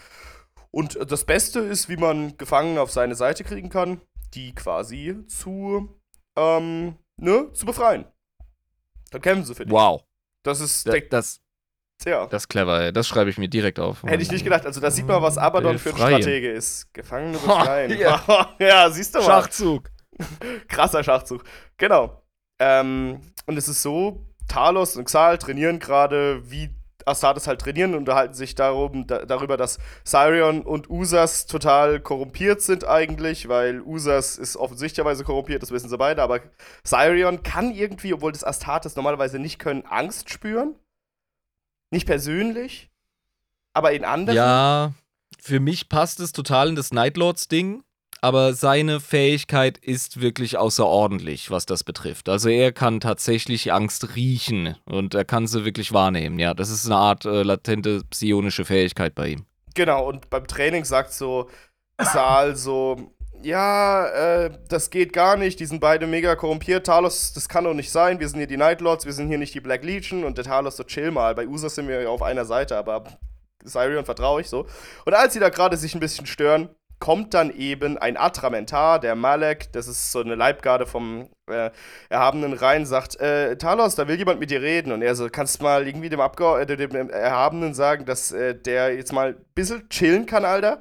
Ja, aber es ist nicht der Erhabene, der dich sprechen will. Es ist Abaddon, der Vernichter, der Kriegsfürst. Dum, dum, dum, dum. Ba, ba, ba. Genau, das heißt, kurzerhand werden die erste Klaue äh, schön runtergeflogen, ne? Ähm, zu, äh, zur Black Legion, auf die Oberfläche. von dem Gefangenen, von dem Strafplaneten, von Solis. Ja? Und da sollen sie mal Abaddon treffen, also Talos. Kommen sie runter und die haben schon ein bisschen Bauchschmerzen bei dem ganzen Manöver. Denken sie so, ah, warum jetzt? Das ergibt doch irgendwie gar keinen Sinn. Warum will der mich jetzt sprechen? So, was? Ähm, und die, die, der, der Fall ist ganz klar, Abaddon hat Probleme mit seinen Zauberern und seinen Hexern, die damit, normalerweise ja. durch den Warp äh, ihm Weissagungen geben und für ihn in die Zukunft schauen. Das ist äh, etwas, da bedient er sich sehr gerne dran. Auch eine Spezialisierung oder Spezialität der äh, Worldbearers tatsächlich. Und das ist im Moment nicht möglich aus irgendwelchen Gründen. Deswegen möchte er Talos gerne auf seine Seite ziehen, nicht nur äh, verführen, ihm zu Diensten zu sein mit seinen Visionen, von denen er gehört hat. Er will auch, dass er einfach knallhart den Verein wechselt und dass er zu ihm in die Black Legion kommt. Und das war halt den anderen der ersten Klaue. Die haben da, die, die, die, sprechen das schon aus, dass sie ein bisschen Bauchschmerzen haben, dass da jetzt irgendwie die Black Legion irgendwas von denen will, weil die vertrauen denen nicht. Ähm, kommen also da an und werden natürlich erstmal von den fucking Elite-Kriegern der Black Legion empfangen, denken sich so, okay, gut, was ist denn das jetzt wieder für ein Spielentheater? Äh, sehen halt die ganze Zeit, wie die Gefangenen Abaddon anbeten und äh, denken sich auch, da muss doch irgendwie Warp im Spiel sein, das ist so unnatürlich, was hier alles passiert. Und Talos wird vorgeladen. So. Man kann die Diskussion zwischen Abaddon und Talos mit Disrespecting von Talos Seite sehr gut umschreiben. Äh, Abaddon ist halt Abaddon, also ein scary Motherfucker mit einer Riesenklaue von Horus. Der Was auch ultra raushängen lässt, dass er der Ober-Scary Motherfucker ist. Und ja. Talos halt mal wieder so, mm, mm, mm, I ain't scared of no man. Ja, und genau. kannst dich mal ficken mit deiner komischen Einschüchterungskacke. Ich bin ein Night Lord, ja, das ist mein Handwerk. Und Wenn's sagt dann halt kann. ganz klar, also im Grunde sagt aber dann so, hey, ich habe ein Angebot, das du nicht ablehnen kannst. Und Talos so, nein. Bitch, I can't. Hört sich's nicht an und sagt, nein, fick dich ist gelaufen. Und dann. Und aber dann halt. Ja. ja. sag. Ja, ja, also da geht's aber dann hast du irgendwelche Visionen gehabt von unserer Schlacht auf Cryphy und die hat ja die ganze Zeit der Talos gehabt und der lügt ihm einfach knallhart ins Gesicht und sagt immer so, nö. nichts, was dir helfen würde und übrigens auch nichts, was dich was anging, Bitch. Ja, und Abaddon ist so, dumbfounded, wie man so schön sagt, ist komplett verwirrt, so, what the fuck ist, was, was ist mit dir los, Alter? Wird halt richtig pissig. Ähm, und der Talos hört halt einfach nicht auf, sagt so, nö, ich höre mir dein Angebot nicht an, ich mache jetzt hier kehrt, ich verpiss mich wieder. Fuck, fick dich, fick deine eigene Mutter. So nach dem Motto. Also er ist richtig, richtig krass. Und was macht dann halt unser guter alter Abaddon? Schießt ihn einfach mit einem Doppelbolter oder was das ist. Ähm, ja. Schießt ihn ab. Und die anderen, die ersten Klauer, haben ja in ihren Helmen so Sensoren und die merken, oh, Talos ähm, verliert gerade Lebenszeichen. Und die haben ja auch die Schüsse gehört und denken sich so, hm, da ist irgendwas. Und die hm, anderen. Das Gespräch lief offenbar nicht so gut. Äh, und die anderen von der Black Legion so, Freunde, ähm, ihr wollt doch bestimmt zurück aufs Schiff. Äh, es gab bloß einen Unfall mit eurem Thunderhawk. Ihr müsst jetzt mit unserem Schiff hochfliegen wieder. Ähm, aber dem geht's gut, dem Talas. Wir kümmern uns darum. Macht euch keine Sorgen. Spätestens da denkst du dir als Leser auch, das stinkt zum Himmel. das stimmt einfach gar nichts. Ja, so. Und vor allem wie dreist von der Black Legion. Einfach so, während sie sehen, dass seine Lebenszeichen runtergehen, während sie die Schüsse hören. Ach, da ist überhaupt nichts. Ähm, ja, ist alles nach Plan, äh, alles gut, Jungs. Ähm, ups, euer Schiff, ja, ja, da ist irgendwas mit dem gewesen. Naja, ähm, steigt mal bei uns ins Schiff ein, vertraut uns. so nach dem Motto. Ja, genau. Und der gute Talos ähm, ist halt mächtig ähm, im Arsch. Und die. Also der, die Boltgeschosse, das wissen wir ja, die explodieren ganz fies. Das hat ihm offenbar auch die Brust, den Brustpanzer ziemlich lediert. Und die Projektile haben eben auch ein mies fieses Gas ausgestoßen. Das mag mhm. auch äh, gewollt gewesen sein. Das kriegt man dann auch mit. Ähm, genau, und währenddessen hat halt der gute Abaddon den Gefangenen befohlen, die guten alten Thunderhawk der ersten Klaue, wo unser guter Septimus mit der Euridike drin hockt, den ähm, zu zerstören. Ne? Das war ja so der Ich glaube, das war der Befehl von Abaddon, wenn ich es richtig im Kopf hatte. Ähm, oder es waren die Gefangenen, die es einfach selbst machen wollten. Ich war mir nicht mehr ganz sicher. Aber die stürmen jetzt auf jeden nee, Fall. Nee, die darum. Gefangenen haben den Auftrag gekriegt. Also die sollten den Thunderhawk stürmen. Die haben dann noch mal so ein kleines äh, Goodie mitbekommen, von wegen, ey, da ist übrigens auch eine Schnitte an Bord. Und die Jungs haben halt schon wie lange keine Frau mehr gesehen. Und das sind auch nicht die nettesten, die sich irgendwie aufhalten mit äh, Candlelight Dinner. Dementsprechend ist die Motivation bei den Raubmördern halt recht groß.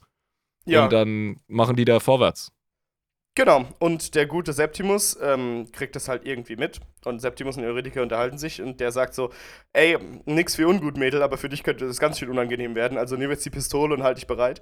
Ähm, und nimmt halt die Turrets von dem Schiff und bläst einfach in einem Kugelhagel in die Gefangenen rein. Sehr interessant, auf jeden Fall, das Ganze.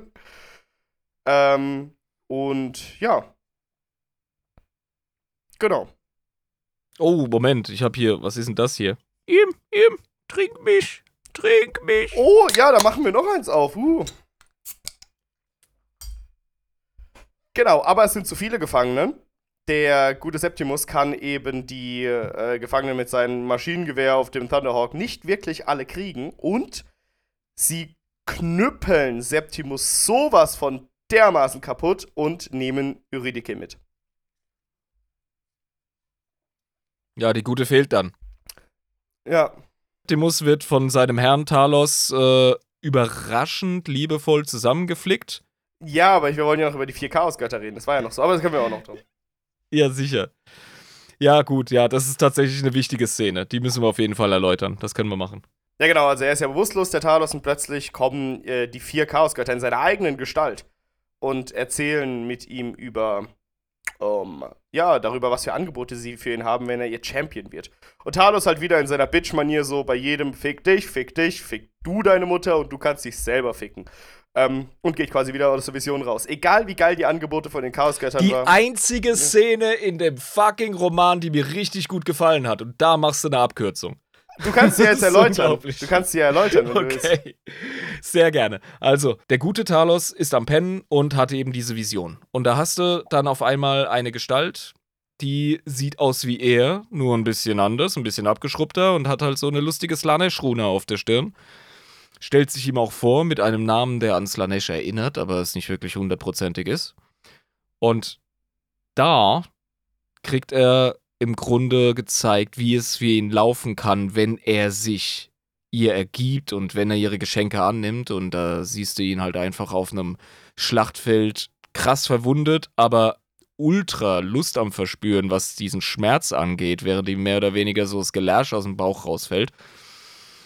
Und ja, wie er einfach mit, mit kampfstimulierenden Drogen zugepumpt da einfach am Fighten ist und es einfach nur feiert und geil ist. Fragt sich, ey, geil, geht's dem Primarchen so, wenn er kämpft? Das ist ja das Heftigste. Ähm, sieht das, spürt das, nimmt das wahr, guckt Slanisch an und sagt, äh, danke, nein, kann sich verpissen. Und, und sie so die Hand auf der Brust, oh my, I never. Und so, das ist ja unglaublich.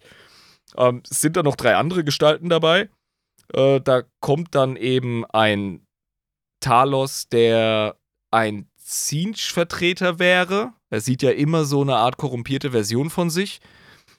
Und der zeigt ihm eine Vision davon, wie er die Kontrolle hat über das, was so geschieht. Er ist ja auch recht machtlos. Er ist ja frustriert damit, wie das Management funktioniert auf der Pflicht des Blutes. Ja, durchaus. Und Zinch ist ja der Herr des äh, Wandels und der Wandler der Wege. Und dementsprechend mit ihm an der Seite hätte Talos die Fähigkeiten, den anderen vom Thron zu kicken und über die Nightlords zu herrschen und zu richten. Vor allem über den Erhabenen zu richten. Findet er aber auf die Art und Weise auch nicht geil. Zinch so, hey, pass auf, durch mich kriegst du auch Ultravisionen. Ich bin der absolute Hellseher unter den Chaosgöttern. Dann sagt er so, Digga, ich hab's schon im fucking Abaddon gesagt. Was ist dein Problem? Meine Visionen sind rein. Die sind von meinem Fuddy. Ja, das hab ich geerbt. Da brauche ich keinen Warp-Scheiß dafür. Abmarsch. Zieh ich so, Alter, was Bullshit, ja, und tritt so Steine weg und geht so, ja, von dannen. Ja, dann gibt's so einen Nörgelvertreter, der vor ihm steht, sehr unschwer zu identifizieren. Natürlich treten Maden aus seinem total äh, von Pocken zernarbten Fleisch aus und es fällt ihm mehr oder weniger der Eiterglibber herab. Und ja, wie läuft die Unterhaltung mit Nörgel? Im Grunde läuft es darauf hinaus, ich bin der Uwe und ich bin auch dabei. Ja, Ja. also der sagt ganz klar, pass auf, Talos, ich habe kein Interesse an dir, du hast auch keinen Bock auf meine Gaben. Ich bin einfach nur am Start, weil das Ritual es verlangt hat. Es hat alle vier angerufen. Das finde ich interessant. Ja, ne, das hatte ich, ich auch so gedacht. Irgendwie wie der Typ, der halt ähm, bei dem Gespräch, beim Zoom-Seminar auch dabei sein muss, obwohl der in einer ganz anderen Abteilung arbeitet, aber der Vollständigkeit halber so. Absolut geil. Ja, genau. Der vierte im Bunde, ähm, ja, gebückgehender, unruhiger, unsteter äh, Talos, der definitiv verkornt ist. Und ja, brauchst du gar nicht weiter erläutern, ne? Also vernarbt und äh, mit, mit Implantaten irgendwie zugetaggert, die ihn noch zu einem krasseren Kämpfer machen und, und, und. Und ja, das ist dann quasi so die Bagage, die er präsentiert bekommt. Das ist natürlich eingefädelt vom äh, guten Nachbarn Herrn Abaddon. Der hat nämlich, als er Talos abgeknallt hat, gesagt: Okay, wenn du nicht mit mir reden willst, dann red halt mit meinen Chefs. Ja? Ja. Und allen Vieren gibt Talos mehr oder weniger den Korb. Ja, bis auf Nörgel, da ist eigentlich alles klar. Der guckt sich einfach nur um und sagt so, ja, weißt du, ich bin nur der Vollständigkeit halber. ja. einfach damit das Boot nicht zu einer Seite umkippt. Ich weiß auch nicht warum. Der ist einfach auch dabei. ja, also das äh, ist eine ziemlich coole Sache, wie da alle vier versuchen, Talos wirklich zu verführen. Das hat mir auch gefallen, Ja. ja. Also nicht alle vier, ne? Drei halt. Und er einfach ganz klar macht: so, Leute, ich hab kein Interesse. Wie oft noch? Und das ist unglaublich, ja. Und- Am Anfang vermutet er ja auch, das seien nur irgendwelche niederen Dämonen oder so, aber es sind tatsächlich Repräsentationen der Götter selbst. Die sagen ja auch so: hey, pass auf, wir haben ständig so Unterhaltungen, auch mit einzelnen Seelen. Es sind halt Trilliarden gleichzeitig. Das ist die Natur der Götter. Also chill mal und hör dir an, was wir zu sagen haben. Unheimlich cooler Einblick in die Funktionsweise der Chaosgötter und wie sie verführen. Sowas finde ich immer interessant. Also das war klasse. Ja, das war sehr gut. Aber es war halt auch einfach wieder so diese Extrem-Edgigkeit. Ich fand es so ein bisschen, als ob er wirklich tatsächlich widerstehen könnte bei sowas. So. Ist halt, der ist halt Ja, macht er ja de facto. Ja, macht- also er macht er. beweist es ja. Er beweist ja, aber ich habe mir so gedacht, so, ach, das wird jetzt nur so geschrieben, um ihn wieder als super edgy darzustellen. So, geht gegen jegliche Autorität, ist immer super cool und dark und twisted, so. Ja, ja, ich finde, da passt es in sein Charakterkonzept tatsächlich. das, das stimmt, weil er halt auch einfach ein Nightlord ist. Das sind halt die Nightlords, so sind die halt, ne? Muss man halt nee, es ist. Talos. Talos. Es ist ja, Talos und Talos vertritt Nightlords in ihrem Ideal relativ in, gut. Genau, in ihrem Ideal. das heißt aber genau. nicht im Umkehrschluss, dass Nightlords nicht korrumpierbar sind, sonst gäbe es den Erhabenen nicht, sonst gäbe es den fucking, äh, wie heißt er nochmal, der Sabahannes. Der Usos. Aber, Ja, genau. aber, aber wie gesagt, der ist trotzdem das Ideal, nach dem eigentlich die Nightlords streben sollten, nachdem wie Conrad Curse gehandelt hat, so in dem Sinne. Ähm, Ja. ähm, Kannst du sagen, ja. Ja, genau. Und ja, er kommt halt, wie gesagt, aus seiner Vision raus äh, und will wieder zusammen Thunderhawk rennen, natürlich, weil der will er ja wieder weg. Und da ist auch der gute Septimus. Auf dem Weg findet er noch raus, dass der Erhabene da mit im Spiel war, bei dem ganzen ihn an die Chaosgötter schicken und so. Und da ist er auch wieder Trophys Messer, hat keinen Bock da drauf, die ganze Scheiße. Ähm, findet halt einen blutenden ähm, Septimus vor und rettet dann die verschleppte Eurydike, indem er super badass und cool durch das Schiff rennt und den Gefangenen hinterher und sich dann so versteckt und denen noch ihre letzten Worte erlaubt, während er ihnen den Kopf zerdrückt. So irgendwie, keine Ahnung, es ist sehr krass. Grusel, Grusel. Er jagt sie und macht ihnen Angst. Buh. Uh. Und weißt du, ja, da, ja. jeder andere Astat ist so dahin gelatscht. Tok, tok, zack. Und er macht voll das Theater draus. Ja, genau. das- Da sind wir jetzt wieder beim Edgelord, ja. Da kannst du urteilen. Genau, weil, also, weil er da weil richtig wenn- cool sein will. Ja. Genau, wenn er theatralisch gegenüber den Chaosgöttern wirkt, das hat Lisa jetzt auch gerade nochmal geschrieben, dann ist das angebracht, dieses Level von Dramatik. Ja? Das sind die vier großen, verdammt normal. Aber bei Aber- so Gefangenen, Ja, weißt du, bei so Spastis, ey. Bei so richtigen, bei so Abschaum. Also du merkst wirklich, den Nightlords ist manchmal einfach langweilig, ey. Oder die sind wie so Katzen mit dem Laserpointer. Sobald da irgendwo Beute ist, müssen sie wirklich, also groß, groß theatralisch und dramatisch den Jäger machen. Und das ist der Punkt, wo sie halt die Edgelords sind. Wo es richtig so, mh, wo so, ja. wo so ein 16-Jähriger den Roman liest und sich denkt, oh, oh, oh, oh ja, oh, uiuiui, oh, oh, genau. während er seine Spaceballs bemalt. Und, und, so. holy shit. Äh, und im Inneren hast du auch dann diesen Monolog von Talos so beschrieben. Ah, wie ich es hasse, wenn sie betteln, schwache Kreaturen. Da denk ich so, oh Mann, ey. so. Jo. Ja. Ja, komm mal klar. Genau, chill, chill, einfach mal und bring ihn jetzt um. Haben wir jetzt gecheckt. Genau, Eurydike wird gerettet und ist ab jetzt Octavia. Die achte. Äh, die achte. das war ein Name, den sollte sie eigentlich schon von Anfang an haben. Den wollte man hier direkt auftackern, aber jetzt äh, nimmt sie ihn an. Weil sie gedacht hat, oh, du hast mir mein Leben gerettet. Oh, vielen Dank. Ähm, jetzt. Äh, ja, und, und, und fucking Talos, Talos antwortet nicht auf das Danke, weil er die Bedeutung dieses Wortes schon fast vergessen genau, hat. Genau, oh, das habe ich auch gedacht. Edgy.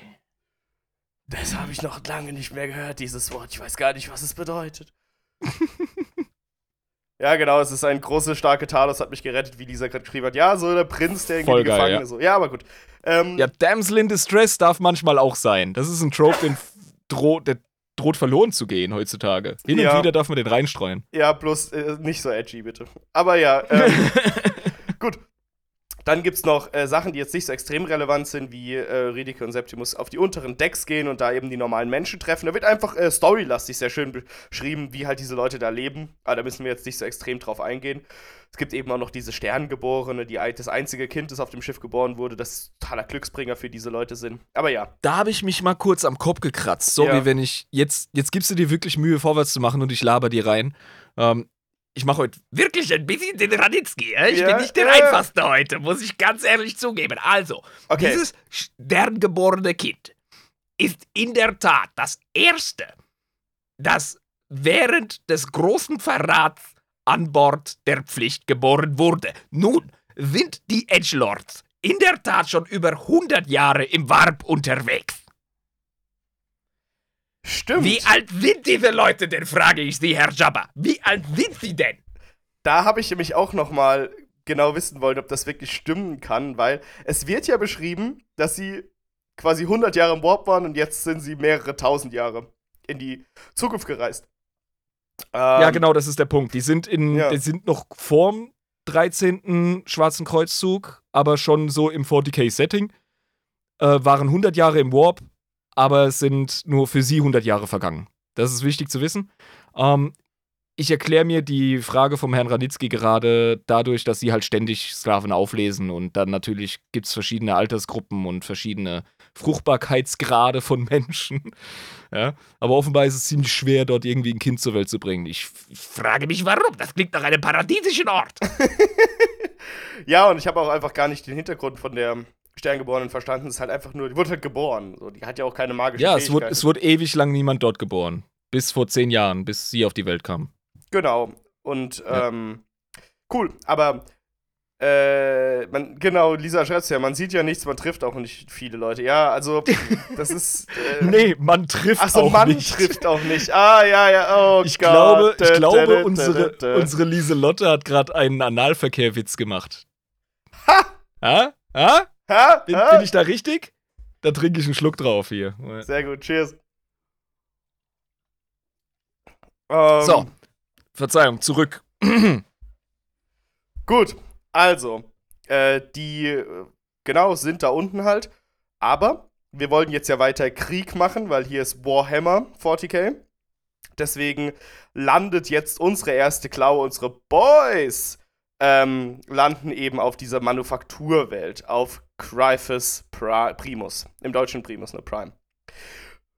Und merken da, scheiße, Alter, das ist äh, voll der harte Kampf da unten. Das ist sau unangenehm gegen die AdMax. Ähm, wir äh. verlieren die ganze Zeit unser Vox-Signal mit den anderen Klauen. Es ist alles assi scheiße hier unten. Und plötzlich voxt die siebte Klaue durch und sagen, ey Jungs, ähm, scheiße Mann, hier sprechen Adema und Merkutian, äh, wir sind nur noch zu zweit und da ist ein Titan. Dieses, da ist ein was? was für ein scheiß Funkspruch, Mann. Ja, das ist äh, ein Warhound Titan, mit dem sie sich da boxen müssen, die zwei übrig gebliebenen. Ist das ja, richtig? Ja, genau. Äh, oh Mann. Der ist hocheffizient gegen Infanterie. und da denkt sich so die erste Klaue hinter Talos, wir müssen ihnen helfen, John Wick-mäßig, und äh, machen sich selbst ohne Befehl des Erhabenen auf, um die siebte Klaue zu retten mit ihrem fucking Land Raider. Ähm, nicht während meiner Schicht! Nicht während meiner Schicht! Und dann sagt er so Septimus, Septimus, du bist jetzt gleich ein Kriegsheld, das ist okay für dich. Und der so, äh, ich schätze schon, Mord, ich, ich schätze schon, Rick. Ähm, muss, muss, halt quasi mit seinem, muss halt quasi mit seinem, ähm, mit seinem Thunderhawk, muss halt Ablenkungsmanöver schaffen, damit die den Titanen irgendwie bezwingen können. Ja. Dafür wollen sie eben die Melterbomben benutzen. Die Aber machen irgendwie so einen richtig genau. coolen, ähm, raubvogelartigen Sturzflug gerade über den Warhound hinweg. Der wiederum kriegt seine Knarre, seine Knifte irgendwie nicht hoch genug im Winkel, versucht den, äh, die, die Kiste noch irgendwie zu erwischen, die Septimus da übers Schlachtfeld jagt. Und das gibt den ähm, Bodentruppen dann irgendwie nochmal eine Chance, ein Zeitfenster, ist das richtig? Genau, der Septimus schießt nämlich mit äh, solchen Raketchen oder Bomben auf den Titan und zieht dann im richtigen Moment wieder hoch. Der Titan kommt irgendwie aus dem Gleichgewicht, hat seine Zieldinger noch nach oben gereckt und dann währenddessen jagen die ganzen Space Marines aus ihren Deckungen da unten drunter und schießen den halt zu Klump und machen da die Melterbomben irgendwie drauf, wenn ich es so richtig verstanden habe. Also der Trick war einfach, da haben wir übrigens auch eine Frage beantwortet, noch von der Titanen-Folge vom letzten Mal. Da war ich mir nämlich nicht sicher, ob Infanterie denn durch die Void Shields durchlatschen könnte, theoretisch. Können sie nicht. Die müssen die tatsächlich erstmal ähm, zum Reset ballern. Das schaffen die Jungs hier tatsächlich. Und dann kommen sie tatsächlich in die Nähe des Titanen und können da die Melterbombs anbringen, ja. Also die kriegen es genau. durch Gewieftheit, Koordination und Melterbombs kriegen sie es hin, den fucking Warhound-Titan niederzumachen, was echt äh, eine Nummer ist, muss man wirklich sagen. Also Hut ab. Genau, und dann wieder eine lustige Comedy-Szene zwischen Talos und Usas. Usas ist so Berserker-mäßig, so dumm, dass er einfach in seiner Raserei nicht schafft, auf die, ähm, es einfach nicht schafft, auf die, ähm, auf die Schwachstellen vom Titan zu schießen, sondern schießt nur einfach auf den vollgepanzerten Kopf, weil der Blut, Blut, Schädel, Schädelmäßig am Start ist. So geil, Alter. Und Talos reißt ihn dann auf den Boden und verprügelt ihn wirklich. Also er kloppt ihn wirklich kaputt den Usas. Also schlägt ihn einfach zusammen, weil er einfach keinen Bock ja. mehr hat. Genau. Ähm, auf dem Weg zurück zum Schiff hat der Talos wieder seine Gedanken an die Vergangenheit und wie toll das war. Und die sind ja die beste Legion, die Nightlords, weil sie ja Angst benutzen für alles. Und denkt sich so, wir müssen wieder es schaffen, dass wir wieder eine gute Legion werden und er hat dann die ganze Zeit so Flashbacks an seine Ver zu Vergangenheit mit Xal und so, müssen wir jetzt nicht so tief drauf eingehen, aber er erinnert sich halt an seine Vergangenheit und sieht, dass der Erhabene ziemlich viel Scheiße da baut und da fasst er einen Entschluss. Und zwar gehen sie wieder zum Erhabenen hin und sagen, hey, Mission schon so mehr oder weniger bestanden, aber die beiden Jungs von der siebten Klaue, die kommen jetzt bei mir in die erste Klaue und die siebte Klaue wird ähm, abgeschafft, quasi. Ja, die wurde aufgelöst von Feindfeuer, kann man sagen, ne? Genau, der Habende sagt, das hast du nicht zu entscheiden, Talos, das hab immer noch ich zu entscheiden. Der Talos sagt, nein, das hast auch nicht du zu entscheiden. Und erklärt dann quasi unserem Erhabenen, dass er etwas vorhat. Nämlich, wir haben einen Leichnam auf dem Schiff der Pflicht des Blutes. Und zwar den guten Malcharion, den Kriegsweisen. Der ist dun, dun, dun. der Co äh, der, der, der, der Champion, wie, wie nennt man den, den, den, den Kommandanten? Sagt man ja, das? das war irgendwie so, der, äh, so ein Captain. Captain, äh, genau, Captain ja. der, der 10. Kompanie der Night Lords, genau. Genau.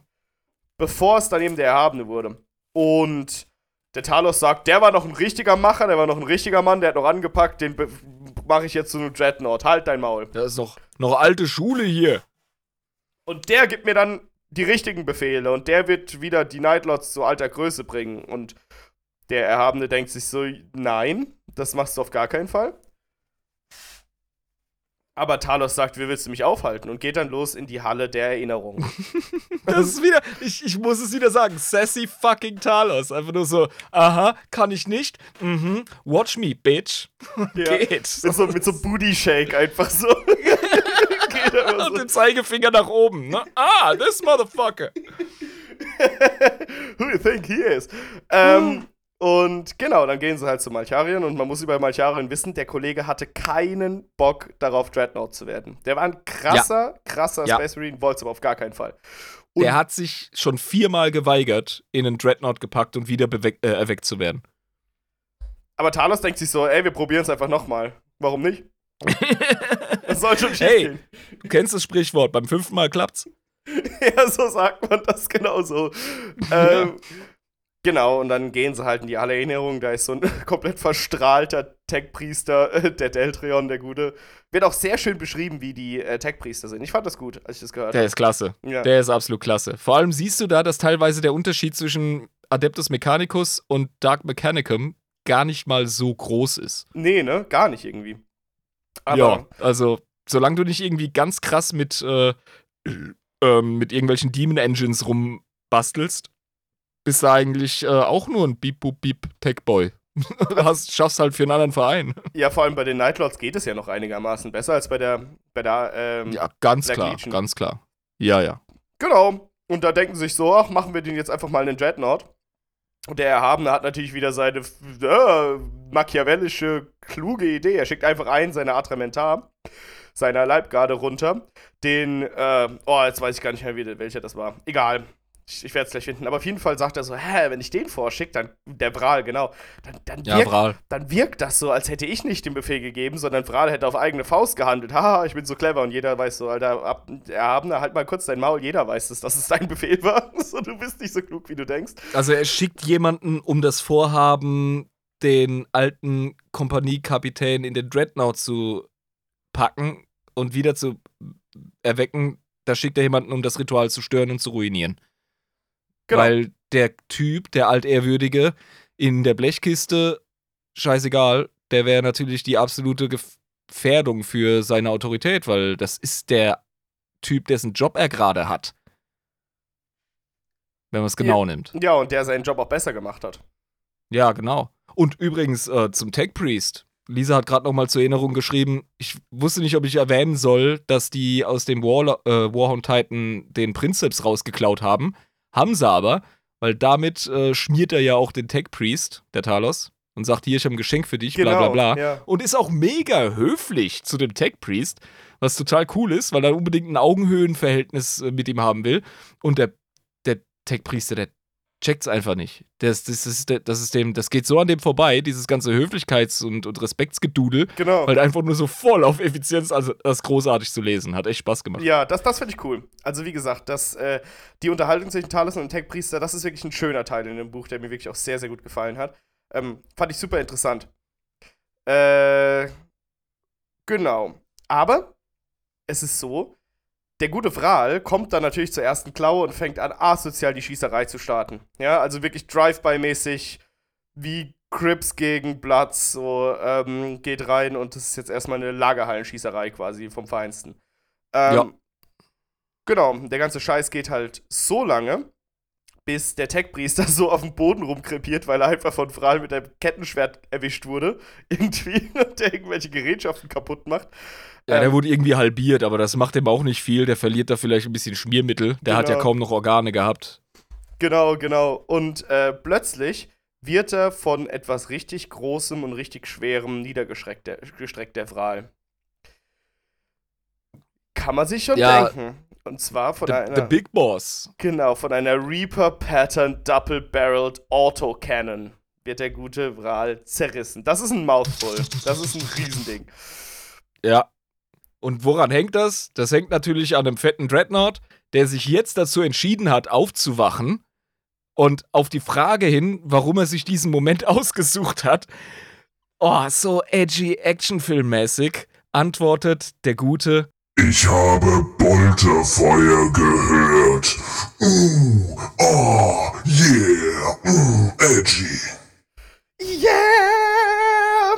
80 Jahre Actionfilm, ey. Super geil. hey, du blutest. Ich habe keine Zeit zu bluten. yeah. Ja, genau. War so richtig so, ah, geil. Ähm, fand ich aber gar nicht so schlimm in der Situation. Nee, war cool. war, war cool. Das war wirklich cool, ja. Nee, war, war cool, war cool. Ähm, genau. Und dann geht natürlich Malcharin zum Erhabenen und sagt so, Bruder, äh, folgendermaßen, wir, ne? Also ich bin wieder da. Erzähl mir mal, wie das im Krieg ist. Erzähl mal, was los ist. Und dann sagt der Erhabene so, ja, wir müssen jetzt hier runter und kämpfen. Und die nächsten Szenen werden relativ verwirrend für mich. Ich glaube, da müssen wir uns gegenseitig ein bisschen helfen, wie da jetzt genau die Situation dann wird. Das Problem ist, ich würde die ja gerne einteilen in Plot relevant und Plot irrelevant. Aber wie soll das gehen, wenn keine Handlung erkennbar ist?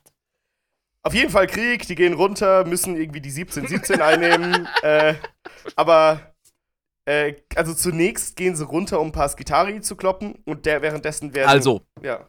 wichtig ist, der ähm, kriegsweise Malcharion, Genau. heißt er so, der ist ja nicht zum Spaß mit diesem Titel da gesegnet. Der hat tatsächlich Plan von Krieg und dementsprechend die mega geile Idee, warum kloppen wir die Tech Boys denn nicht auf eine Weise nieder, dass es ihnen auch wirklich schadet? Weil Talos, ja, weil Talos sich vorher schon zurecht echauffiert hat. Ey, erhabener äh, Herr, Herr Kriegsmeister, mit wem auch immer der da gesprochen hat, das ist Bullshit gegens AdMac. Wir sind, wir sind die Spooky Night Lords, Alter. Wir sind Buh! Und AdMac so, piep, bup, piep. Die haben keine Angst, Mann. Das ist scheiße, das nervt uns. Deswegen muss man da angreifen, muss man wirklich wehtun, die Gelenke angreifen. Ja, das ist die einzige Waffe, die wir Edgelords haben. Ja, das ist das. Uh, komme ich aus der dunklen Ecke oder komme ich aus der dunklen Ecke? Und heute ich dich erst oder werde ich dich danach anal penetrieren? ja, genau. und, und fucking AdMac so irrelevant, beep, boop, pssst, und du bist tot. Ja? genau, und deswegen, Dementsprechend, Ja. Malkarion so, wir müssen einfach der Kuh an Neuter und die fucking Skitari sind ja ultra logisch etc. und voll durchorganisiert, aber das ist genau auch deren Schwäche. Wir gehen jetzt hin und schalten deren Obermacker aus. Und dann hat er sich halt so ein paar Feldgeneräle ausgesucht als Ziele und die gehen sie dann gezielt an. Das ist eine coole Nummer im Buch, finde ich klasse. Also da kriegst du auch so ein bisschen Geschmäckle für das AdMac Ja. dort unten. Äh, das sind verschiedene hochrangige Skitari, ähm, die dann gezielt ausgeschaltet werden, um einfach die Befehlskette zu stören, was AdMac am ehesten schwächt. Genau, so war das. Und äh, in der ersten Klaue werden da eben der Xal, soweit ich weiß, und Sirion sehr schwer verletzt. Nur Usas ist natürlich unversehrt, weil das Usas. Ähm, und Talos fängt plötzlich wieder an, ultra die Visionen zu kriegen. Aber unfassbare Visionen. Und zwar ist in den Visionen, äh, Leute, es kommen jetzt mehrere Chapter von loyalen Space Marines und ficken euch komplett auseinander. Wir müssen jetzt abhauen. So. ja. Das, das funktioniert so nicht. Und der Erhabene so, halt mal kurz dein Maul. und der so, nee, kommen wirklich welche, Alter. Und der Erhabene so, ja, ja, aber Abaddon sagt, aber Abaddon sagt, äh.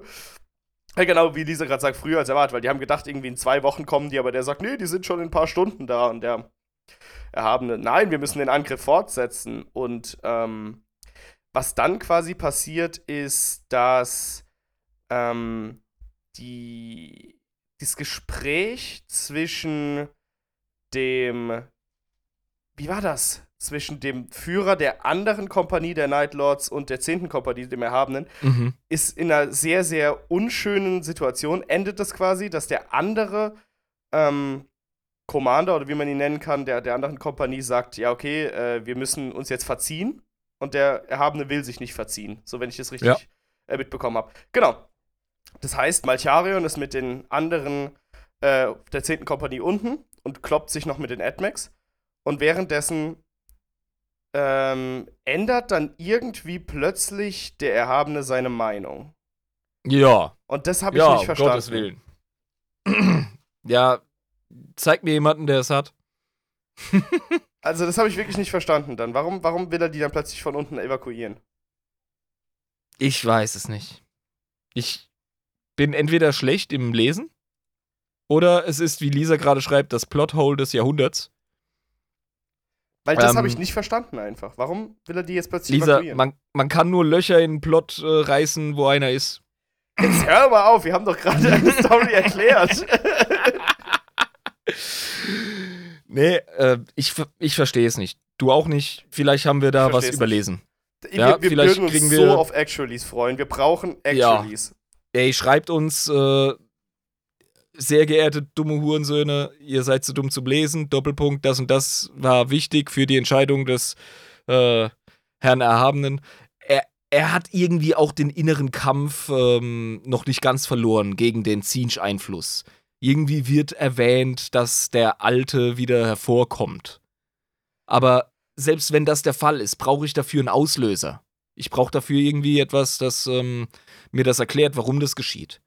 Und nicht einfach, weil es gerade, weil es gerade passt für die Erzählung. War das weißt du? irgendwie so, weil er unten sieht, wie die irgendwie abgeschlachtet werden und Das hat ihn vorher auch nicht gestört. ja, ne? Also aber irgendwie kommt er dann zu der Entscheidung, Abaddon anzulügen, weil er eigentlich abhauen will mit dem anderen Schiff, mit der äh, Vor äh, Vorahnung des Jägers. Die andere, das andere Schiff der Night Lords, das dabei ist. Ja, ja, eben. Ähm, er hat eigentlich, sagt am Anfang, ja, dann pisst euch doch alleine weg. Ich bleib hier und kämpfe für den äh, Abaddon. Und plötzlich entscheidet er sich, mit der Vorahnung des Jägers zu fliehen und alle Astartes mitzunehmen und Abaddon anzulügen und ein Manöver zu fliegen, dass Abaddon quasi die Rettungsschiffe nicht angreifen kann. Ich komme selbst bei deiner Wiederholung nicht mehr mit. Irgendwie war So das doch verwirrend ist das. so, oder? Kein Plan. Ja, er mag auch Ich, ja, ich schätze es. Ich schätze, aber es, dadurch, dass es keinen Sinn ergibt, kann ich es mir auch ums Verrecken nicht merken. Selbst wenn, selbst wenn wir jetzt darüber sprechen, Ja, also kriege ich so die Lego-Steine nicht zusammengepackt. Entweder bin ich doof oder es ist einfach scheiße geschrieben. So habe ich es aber auch irgendwie im Kopf gehabt, dass dann der Septimus in der heroischen Aktion darunter fliegt, während er vom Erhabenen mit der Pflicht des Blutes zwischen der Vengeful Spirit vom Abaddon und der Pflicht des Blutes kommen dann die Rettungsschiffe runter, nehmen dann die Astartes mit irgendwie. Der ja, das ist so ein bisschen das äh, Star Wars-Ding. Gegen Ende des Films musst du halt ganz viel Wusch-Wusch machen. Und währenddessen fällt die Pflicht des Blutes in ein Manöver, was sie vorher noch nie geflogen hat, dam, dam, dam, auf den Planeten zu. Und dann werden gerade so im letzten Moment die Astartes wie, wieder geholt, aber die Blood Angels sind schon da und schießen sich auf die Pflicht des Blutes und fangen an, da Bambule dem gibt es nochmal. Bambule mit den Blood Angels, genau, die schicken dann auch nochmal einen Dreadnought und dann gibt es große Klopperei. Äh, das ist allerdings, das hat auch noch ein bisschen Würze, finde ich, weil unser lieber Malkarion, der hat sich, sich ja unter anderem damit gebrüstet, dass er einen ultra wichtigen Blood Angel damals besiegt hat. Genau, Und das ist genau der Dude, der ihm jetzt in einem Dreadnought auch entgegenkommt. der Raguel der Leidende. Genau. Und da geben die sich natürlich so das Rematch. Nach 10.000 Jahren. Was voll geil ist. Gut, für den einen sind 100 Jahre vergangen, aber ist ja Wumpe.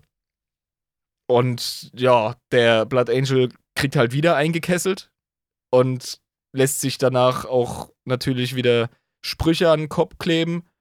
Von Gen- wegen, ah, ich hab dich schon wieder besiegt und deine Schmach und die Schmach deiner Legion und der Schmach von deinem Imperator und, und mm, ich bin der Beste und deine Knochen sind Trophäen, du Bitch und uah. Und es geht halt voll ab und gloatet so richtig, ne? Also Ja, aber warum, äh, ist, feiert voll seinen Sieg. aber warum ist denn Malcharion auch gestorben? Ja, er hat es irgendwie nicht ausgehalten. Weiß ich nicht mehr. Aber was ich auch witzig fand, was Lisa gerade auch noch erzählt, ist, dass die erste Klaue sich auf der Decke versteckt und dann irgendwie. Wie so richtige Fledermäuse, Ja. Alter. Ohne Scheiß. Ne, ne, ne, ne, ne, ne, ne, ne, Nightlords. Ja, Ne, genau. ne, ne, ne. Und dass da was sechs Astartes, die an der Decke gekrabbelt sind, auf die Blood Angels springen und da die einfach direkt töten. So, als wäre es gar keine Gegner. Irgendwie so. Ohne Scheiß, ja. Also Überraschungseffekt, klar, ne? Dann ist noch, dann ist noch Zabeduster. Ja, man sieht ja nichts auf dem Schiff. Gut, sollen Astartes nicht stören. Ja, Also, die können ja eh sehen. genau. Aber ja, mh, Heimvorteil, weiß der Teufel. Also auf jeden Fall ging das gut aus für die Jungs, ja. Ja, auf jeden Fall sehr witzig irgendwie, dass die Blood Angels auf jeder äh, Tour versagen, obwohl das irgendwie 30 sind. Ja, also warum verlieren die so Ja. krass? Wird auch nicht so krass erklärt, warum die Blood Angels so unfassbar krass verlieren. Du, wichtig bei 40k-Romanen, besonders bei Astartes-Romanen, das Power-Level geht immer ein bisschen Richtung, äh, Richtung der Partei, über die geschrieben wird. Das ist wichtig. Genau. Und noch eine tragische Story: Der Adema, der einer von der siebten Klaue, der jetzt zur ersten Klaue gekommen ist, nach dem Titanangriff, stirbt auch. Der gute Adema. Äh, das heißt, nur noch Mercutian ist von der siebten Klaue übrig, aber ist ja jetzt in der ersten Klaue. Gut. Und prinzipiell passiert danach in dem Buch außer dem Epilog nicht mehr wirklich was, ne? Die, Was? oder? Kollege! Also, achso, Ich mache jetzt. nee, achso, du meinst die Jagd äh, von der Assassinin noch? Ja, der geile Flashback. Ja, ja, achso, Alter. der Flashback stimmt, ja, da hast du recht, den müssen wir auf jeden Fall noch erzählen. Ähm, Ja. Genau, weil da ist halt, geht's halt, geht's halt ab. Und der gute Talos erinnert sich zurück an die Zeit, wie der Konrad selbst quasi der Legion ganz casual erzählt hat, dass er jetzt bald sterben wird. So, und äh, sagt, Leute, mein allerletzter Wunsch, und das ist mir wirklich super Ernte, äh, ist, dass ihr, dass ihr mir nicht, mich nicht rächt. Ne? Ich werde sterben und ihr werdet das akzeptieren. Okay? Deal? Deal. Und alle so, nein, Konrad, du darfst nicht sterben, nein. Er so, Leute, ich werde sterben bald und ihr werdet mich nicht rächen. Ist das okay? Äh, genau. Und dann plötzlich kommt ein Assassinen. Aus nichts. Quasi. Ne? Ja. Und Eine ziemlich äh, abgefahrene. Also, wir haben über Assassinen im Podcast noch nicht gesprochen. Die Schola Progenium bringt viele sehr talentierte Individuen hervor und die Assassinentempel des Imperiums, die bilden ziemlich heftig aus, was ihre Profikiller angeht. Äh, mit verschiedenen Spezialisierungen und die sind wirklich übermenschlich. ja, Also das kriegt man in ihren mit. Fähigkeiten, in ihrem Training. Ja, die sind nicht krass genmanipuliert wie Astartes, aber die sind wirklich absolut Rasiermesser scharf geschliffen in ihrem Drill. Das ist gestört. Genau, und die schafft es halt eben, Konrad Curse zu köpfen, sein Kopf zu nehmen. Und erstmal. Ja, da muss ich prostituieren, wenn Sie das so sagen. Aber ganz heftig, mein lieber Herr Jabba. ja. Ähm, die, die bildet sich da voll, die reibt sich sowas von das Böhnchen da drauf, dass die den Konrad irgendwie gekillt hätte und besiegt hätte. Der hat sich im Grunde, hat er sich hingehockt und hat gesagt, komm Mädel, schnippel mir den Wirsing ab. ja, ja, das stimmt ja, Ja. weil er hat es ja auch hat angekündigt. gewehrt. Er hat ja angekündigt Ja. auch. Das war ja quasi ein Selbstmord, indem er sich So ein seiner Prophezeiung Edgelord. ergibt. Ja, Mann. Ich war im Leben nutzlos, also wenigstens mein Tod soll. Das ist ja mehr oder weniger zitiert aus dem Buch. Ähm, jetzt Ja. nur ein bisschen intoniert. Er ist ein sehr dramatischer Kerl, das muss man einfach in aller Fairness sagen. Und ja, der will so ein bisschen der Märtyrer sein Ja. Und hat auch nichts übrig für seine Legion. Sagt seinen Leuten auch knallhart, so, ich hasse die Legion, das ist absoluter Bullshit, das ist alles scheiße, ich bring mich um und Ja, bläh. genau. Und er sagt auch, Weißt es ist mir doch egal, was mit euch passiert, nachdem ich sterbe. Ja. So richtig, richtig scheiße eigentlich so. Also wirklich Daddy of the Year, da bin ich doch Ja. lieber beim Imperator, ey. Aber es ist so krass so. Glaubst du, es kümmert mich einen Dreck, was mit der Legion passiert nach meinem Tod? Und Talos so, oh, ich liebe dich, Konrad. so immer noch. Ohne Witz. Also, dass, dass so jemand wie, bei so einem Vater, bei so einem Genvater, dass jemand wie Talos noch so krass und pflichtbewusst und so legionsloyal sein kann, obwohl selbst der Primat gesagt hat, das ist alles ein Haufen dampfende Scheiße. Ja, genau. Das, das finde ich bemerkenswert. Das macht für mich diesen Charakter durch sein Pflichtbewusstsein und seine Identität und Beharrlichkeit super geil. Aber ja, das zeigt er ja in ähm, der Art und Weise, wie er darauf reagiert, dass Conny seinen Schädel abgehackt bekommen hat und die Assassinin Mshen mit dem Schädel des Primarchen durch seinen Tempel hoppelt und kein Astartes rührt einen Finger. Und das pisst ihn halt an. Das pisst wen an? Talos. Talos, ja. Ja. Weil die haben den Fadi getötet, aber der Fadi hat ja eben gerade noch gesagt, er rächt mich nicht. Einziger Wunsch. Vergesst es nicht. Rache ist verboten, hier wird nicht gerecht. Ja, und alles so, Das ja, klar. wenn- der Vater hat es doch gesagt, der Talos ist der Einzige, der es nicht dran hält. Und ja, dann ähm, jagt er der quasi hinterher. Und es gibt ein sehr, sehr krasses Gemetzel zwischen den beiden.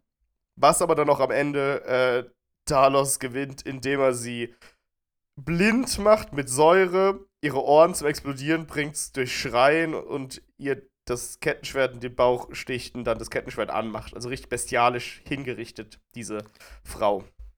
Mehr Culpa, lieber Jabba. Ich muss mit Schande gestehen, dass ich dir in der Wie macht man einen Astartes-Episode verschwiegen habe, dass Astartes Drüsen haben, aus denen sie krasse Säure sprühen können und sie auch in der Lage sind, Infraschall zu schreien. Dass quasi die Ohren einfach platzen. Ja, Mann. Das Also, so ich kann mir gut vorstellen, dass es bei den Night Lords auch eine Art Echolot ist. Aber ja, das äh, können die und das setzt dann natürlich sehr geschickt ein. Auf der einen Ja. Seite bei der Szene dachte ich mir so, ja, geil, weißt du, die, die Alte, die ist wirklich in der Lage, Astartes zu killen. Die glaubt das nicht nur von sich, die kann das. Und sie hat ja auch gezeigt, dass sie wirklich hart drauf ist. Ähm, der Talos ist ja der Protagonist und natürlich ist er in der Lage, sie zu besiegen. Ja? Der Apothekarius, Er ist ja er ja eigentlich Ja, ja. ursprünglich ist. Ja, genau.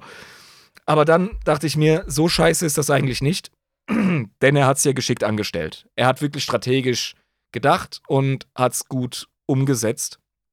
Er hat sie erstmal ihrer Sinne beraubt. Danach die, die Olle immer noch mordsgefährlich, ja, ganz klar. Also die, die hört dann anhand des, äh, seiner Servorüstung, wo er ist, wie er sich bewegt, in welcher Stellung er sich ungefähr befindet. Aber trotzdem langt es dann halt nicht. Und das ist gerade so das Zünglein auf der Waage, was ihm die Möglichkeit gibt, sie dann abzuschlachten. Also das war eine starke Szene, fand ich auch glaubwürdig, muss ich, muss ich zugeben. War gut. Ja. Das ist, das ist wirklich eine gute Szene. Es wird auch sehr schön beschrieben, wie sie quasi ihre Sinne die ganze Zeit benutzt, um zu- herauszufinden, wo er ist in dem Dunklen, in der Umgebung, ne? Und Ja. nachdem er sie auch einfach erblinden lassen hat. Und das ist schon krass. Auch die ganzen Bewegungen so, dass sie so den Bolt geschossen ausweicht einfach und so. so richtig assi. Das ist geil. Das ist so rotzfrech einfach. Ich weich mal dem Bolterfeuer aus. Asozial. Übrigens, äh, diese Saubande, die Edgelords, ne? Ja. Also äh, geben dem, geben dem Talos absolut den Scheiß übers Vox, von wegen, hör auf, Bruder. Mm, der Fadi hat gesagt, hier wird nicht gerecht, Alter. Was geht bei dir? Du beschmutzt die Ehre der Legion. Was soll denn das und überhaupt? Und dann irgendjemand so, ey, Leute, die hat übrigens den ganzen Krambambel vom, vom Konrad, hat die geklaut. Und die so, was? Unser Shit? Oder Unser direkt Erbe? hinterher. Und dann drrr, Stampede hinterher, weißt du? Und dann so, ah, fickt euch doch mit, euer, mit eurem Ehregelaber, Alter. Und Talos ist auch ultra angepisst. Also, Ja, weil denkst du, und jetzt ist der Moment gekommen, wo ihr anfangt, mir zu helfen, ihr Hurensöhne, Alter. ja, Jetzt, ernsthaft. euer Also, da, da, wird ist. da wird dir erstmal klar, was für, was für eine Bande das eigentlich ist. Und ja, ich finde, wie gesagt, dass er Talos noch umso mehr, dass er sich mehr oder weniger berufen fühlt. Also ich weiß nicht, ob er sich berufen fühlt, die Legion wieder auf die Beine zu bringen. Ich habe die anderen beiden Romane noch nicht gelesen. Aber er ist auf jeden Fall jemand, dem kann man die Aufgabe anvertrauen. Auf jeden Fall. Aber ich verstehe immer noch nicht, warum er so krass immer noch hinter seiner Legion steht. Ähm, weiß ich nicht. Vielleicht ist ja, er der hat halt sonst nix. Der, der, der hat sonst nichts, ja. Aber, genau, das wird halt erklärt und es, die ganzen Flashbacks, auf die wir nicht so extrem eingegangen sind, wie auch die Parade gemacht hat auf ähm, Nostramo, Ja, aber das wäre einfach ja, zu viel geworden, ähm, Ja. erklärt so ein bisschen seine Backstory, der, das war halt sein ganzes Leben. So die, das Leben auf Nostramo und das Leben in der 10. Kompanie ist halt einfach seine Existenz und sein Leben und Conrad Curse ist halt sein Primarch und ja, hier, Sir, das ist halt sein Ding. Absolut. Also er ist auf jeden Fall sehr primarchentreu und versucht irgendwo wirklich Prinzipien rauszulesen, für die er einstehen möchte, hat aber Mühe, also fast noch mehr Mühe als ich, wenn ich da äh, in die Psyche Konrads einzudringen versuche, beziehungsweise die Night Lords einzuordnen. Was ich halt cool finde, ist, dass sie klar sagen, wir wollen unseren eigenen Shit machen. Ja, deswegen sind sie für mich eher so Renegade als wirklich äh, Hardcore-Traitor, obwohl sie wirklich Imperiumshass haben. Ja. Aber halt eben noch nicht Chaos korrumpiert. Also sagen wir durchaus Traitor, aber eben noch nicht irgendwie, ne? Was sie eigentlich ganz cool macht, so an sich. Als, als Leute, wie sie sind. Ja, aber auch, das ist auch wieder das Melodramatische, was ich im Primarchen sehe. Der wurde ja gerügt in seinen Methoden mit seiner Legion, weil das äh, selbst dem sehr skrupellosen Imperator zu assi war, wie der Welten befriedet hat, in seinem Glauben, Ja. Wenn man die, den Leuten einfach nur die Scheiße aus dem Leib ängstigt, dann bleiben die auch loyal. Dann trauen die sich erst gar nicht, wieder Scheiße zu bauen. Aber ja, das hat ja super nicht. geklappt. Das hat ja richtig gut geklappt auf Nostramo, Conny Boy. Hast den Laden ja auch nicht in die Luft jagen müssen, deswegen. Himmel! Ja? Ja. Also, das ist für mich ein Primarch, der ist einfach gescheitert. Und seine Legion auch. Und Die deswegen sind sind auf sie. absteigenden Ast, ja. Absolut, ja. Das ist traurig. Ja. Das passt aber auch zu ihnen. Da kannst du halt auch einfach das Feeling übernehmen. Ich war selber ein Goth-Boy. Ja, mit meinen, keine Ahnung, so von 15 bis 18. Ja, mit meinen geilen schwarzen Haaren und meiner fucking äh, EDM-Musik. Ich weiß Bescheid. Ich kenne die Melancholie. Ich kenne auch dieses Keiner hat's schwerer als ich. Ich kenne auch dieses Oh mein Gott, mein Leben ist so dramatisch und theatralisch scheiße. Dementsprechend, das passt auch alles. Wer da Bock drauf hat, der hat das bei den Nightlords. Der soll das kriegen. Ja, genau. Also Kon Konrad liefert, definitiv. Das ist für genau diese Weltanschauung die perfekte Legion und das verkörpert sie auch, wie man in dem Buch auch sehr gut lesen kann. In jeder Phase ihres Seins. Immer dieses, äh, dieses düstere und die Flashbacks und sehr in sich gekehrte und nachdenkliche. Das haben die schon. Ja. ja, das haben die schon sehr. Ja, ja. Aber die Story geht ja noch weiter. Die gewinnen ja gegen die, ähm, gegen die Blood Angels und der Erhabene hat so, haha, wir haben gesiegt und plötzlich, äh, der Etrigius ist tot. Was? Unser Navigator ist tot? Jupp. Und der denkt sich so, ah, scheiße, fuck. Und die jagen halt immer noch auf den Planeten zu. Äh, und plötzlich kommt Octavia. Euridike Mavalion. Kommt aus dem Buschwerk quasi der Story wieder heraus und sagt, haha, ich lenke uns in den Warp, keine Sorge. Und ist jetzt. Hey Jungs, ich bin nützlich. Ja, genau. Hi. So das erste Mal, nachdem sie die ganze Zeit rumgepöbelt hat, die komplette Story am Anfang rumgepöbelt, danach irgendwie super devot, nachdem sie einmal gerettet wurde. Und jetzt halt völlig ergeben und neue Navigatorin. Ähm, Jetzt ergibt's zum ersten Mal Sinn, dass ich Navigatorin bin. Das war vorher überhaupt gar nicht reingepresst in den ganzen Storyverlauf. Genau, und äh, schickt halt in einem, ja, in einen Streich quasi, in eine richtig gute, äh, gute Art. Äh, wie, wie macht man das eigentlich da? Du konzentrierst dich einfach und dann ist das Schiff im Warp. Keine Ahnung. Aber sie macht's auf ja, jeden du Fall. musst da mit dem. Was ich schon cool fand, war, wie sie mit dem Maschinengeist telefoniert. Ja, okay, das stimmt schon. Die, die Beschreibung, dass sich der Maschinengeist so voll von ihr abwendet und wie eine Viper vor ihr zurückschnellt und faucht und sagt, ich hasse dich, ich hasse dich. Und die so, wow, so einem Maschinengeist bin ich noch nicht begegnet, ich bin ja neu im Geschäft. Also die Sternenmaid, die war ja eine richtig knufflige, ja, die hat sich an einen rangeschmiegt und hat mit ihr kooperiert und der fucking Maschinengeist, der will nix von dir wissen, ey, der ist wie eine nasse Katze in der Ecke, Alter, der ist einfach nur scheiße am Sprühen, ja. Ähm, Aber sie kriegt's wow. Ja, sie muss sich durchsetzen, das weiß sie. Da sagt sie, Bitch, ich bin dein Navigator. Bist du nicht, du bist nicht meine. Doch, bin ich. Dein Navigator, dein Alter liegt hier tot in der Kiste, äh, liegt tot hier im Raum rum. Ja. Ich bin jetzt hier der Chef, ja. Also sehr souverän, richtig cool. Und wenn du, Aber halt auch wieder eine Charakterentwicklung, die von 0 auf 100 innerhalb von, keine Ahnung, einem Kapitel oder so passiert. Finde ich auch, ja, das ist in Ordnung. Genau. Aber das ist quasi das Letzte, was passiert, bevor der Epilog startet. Dort ähm, kriegt man einmal mit, dass die Blood Angels beim Überfall die Menschen im unteren Deck zu großen Teilen getötet haben, weil das sind ja alles Heretiker, muss man ja durchgehen mit der Kettenaxt und dem Kettenschwert. Und dabei haben sie halt die zehn Jahre alte Sternengeborene getötet. In der Mitte durchgeteilt. Ähm, Die halt wirklich so ein Hoffnungssymbol für die Menschen auf der Pflicht Genau. war. Und die da natürlich dem doppelt hinterher weinen, weil Fluch und schlechtes Omen. Und plötzlich haben wir ein Gespräch zwischen einer Elder und einem Farsier der Elder.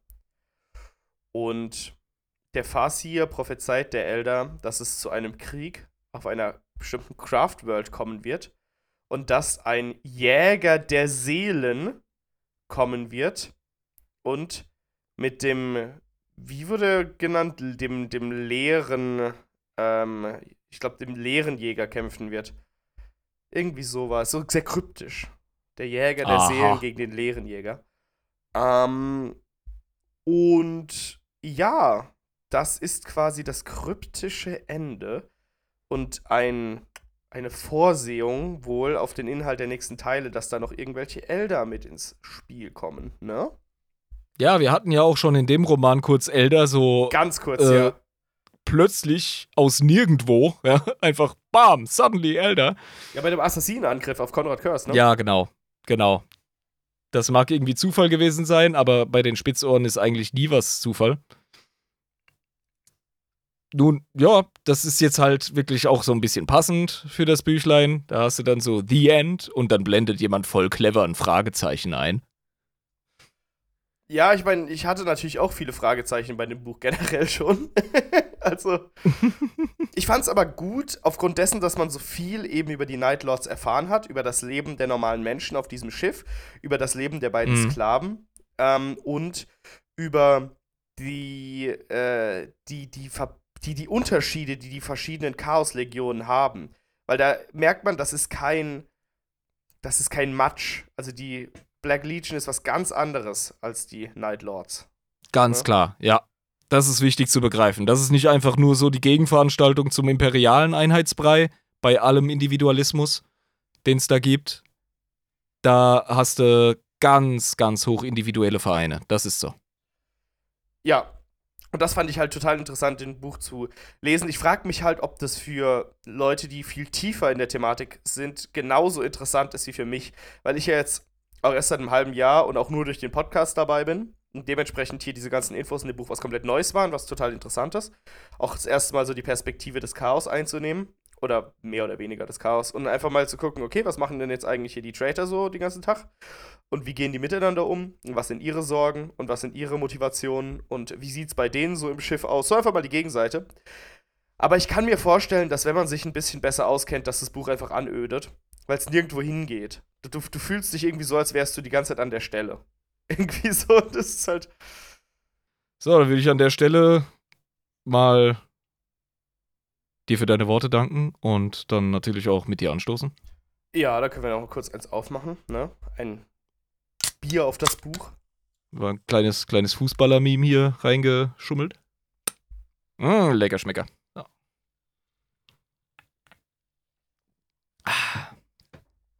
So. Also, ich habe ja jetzt über die Folge schon viele Eingeständnisse gemacht.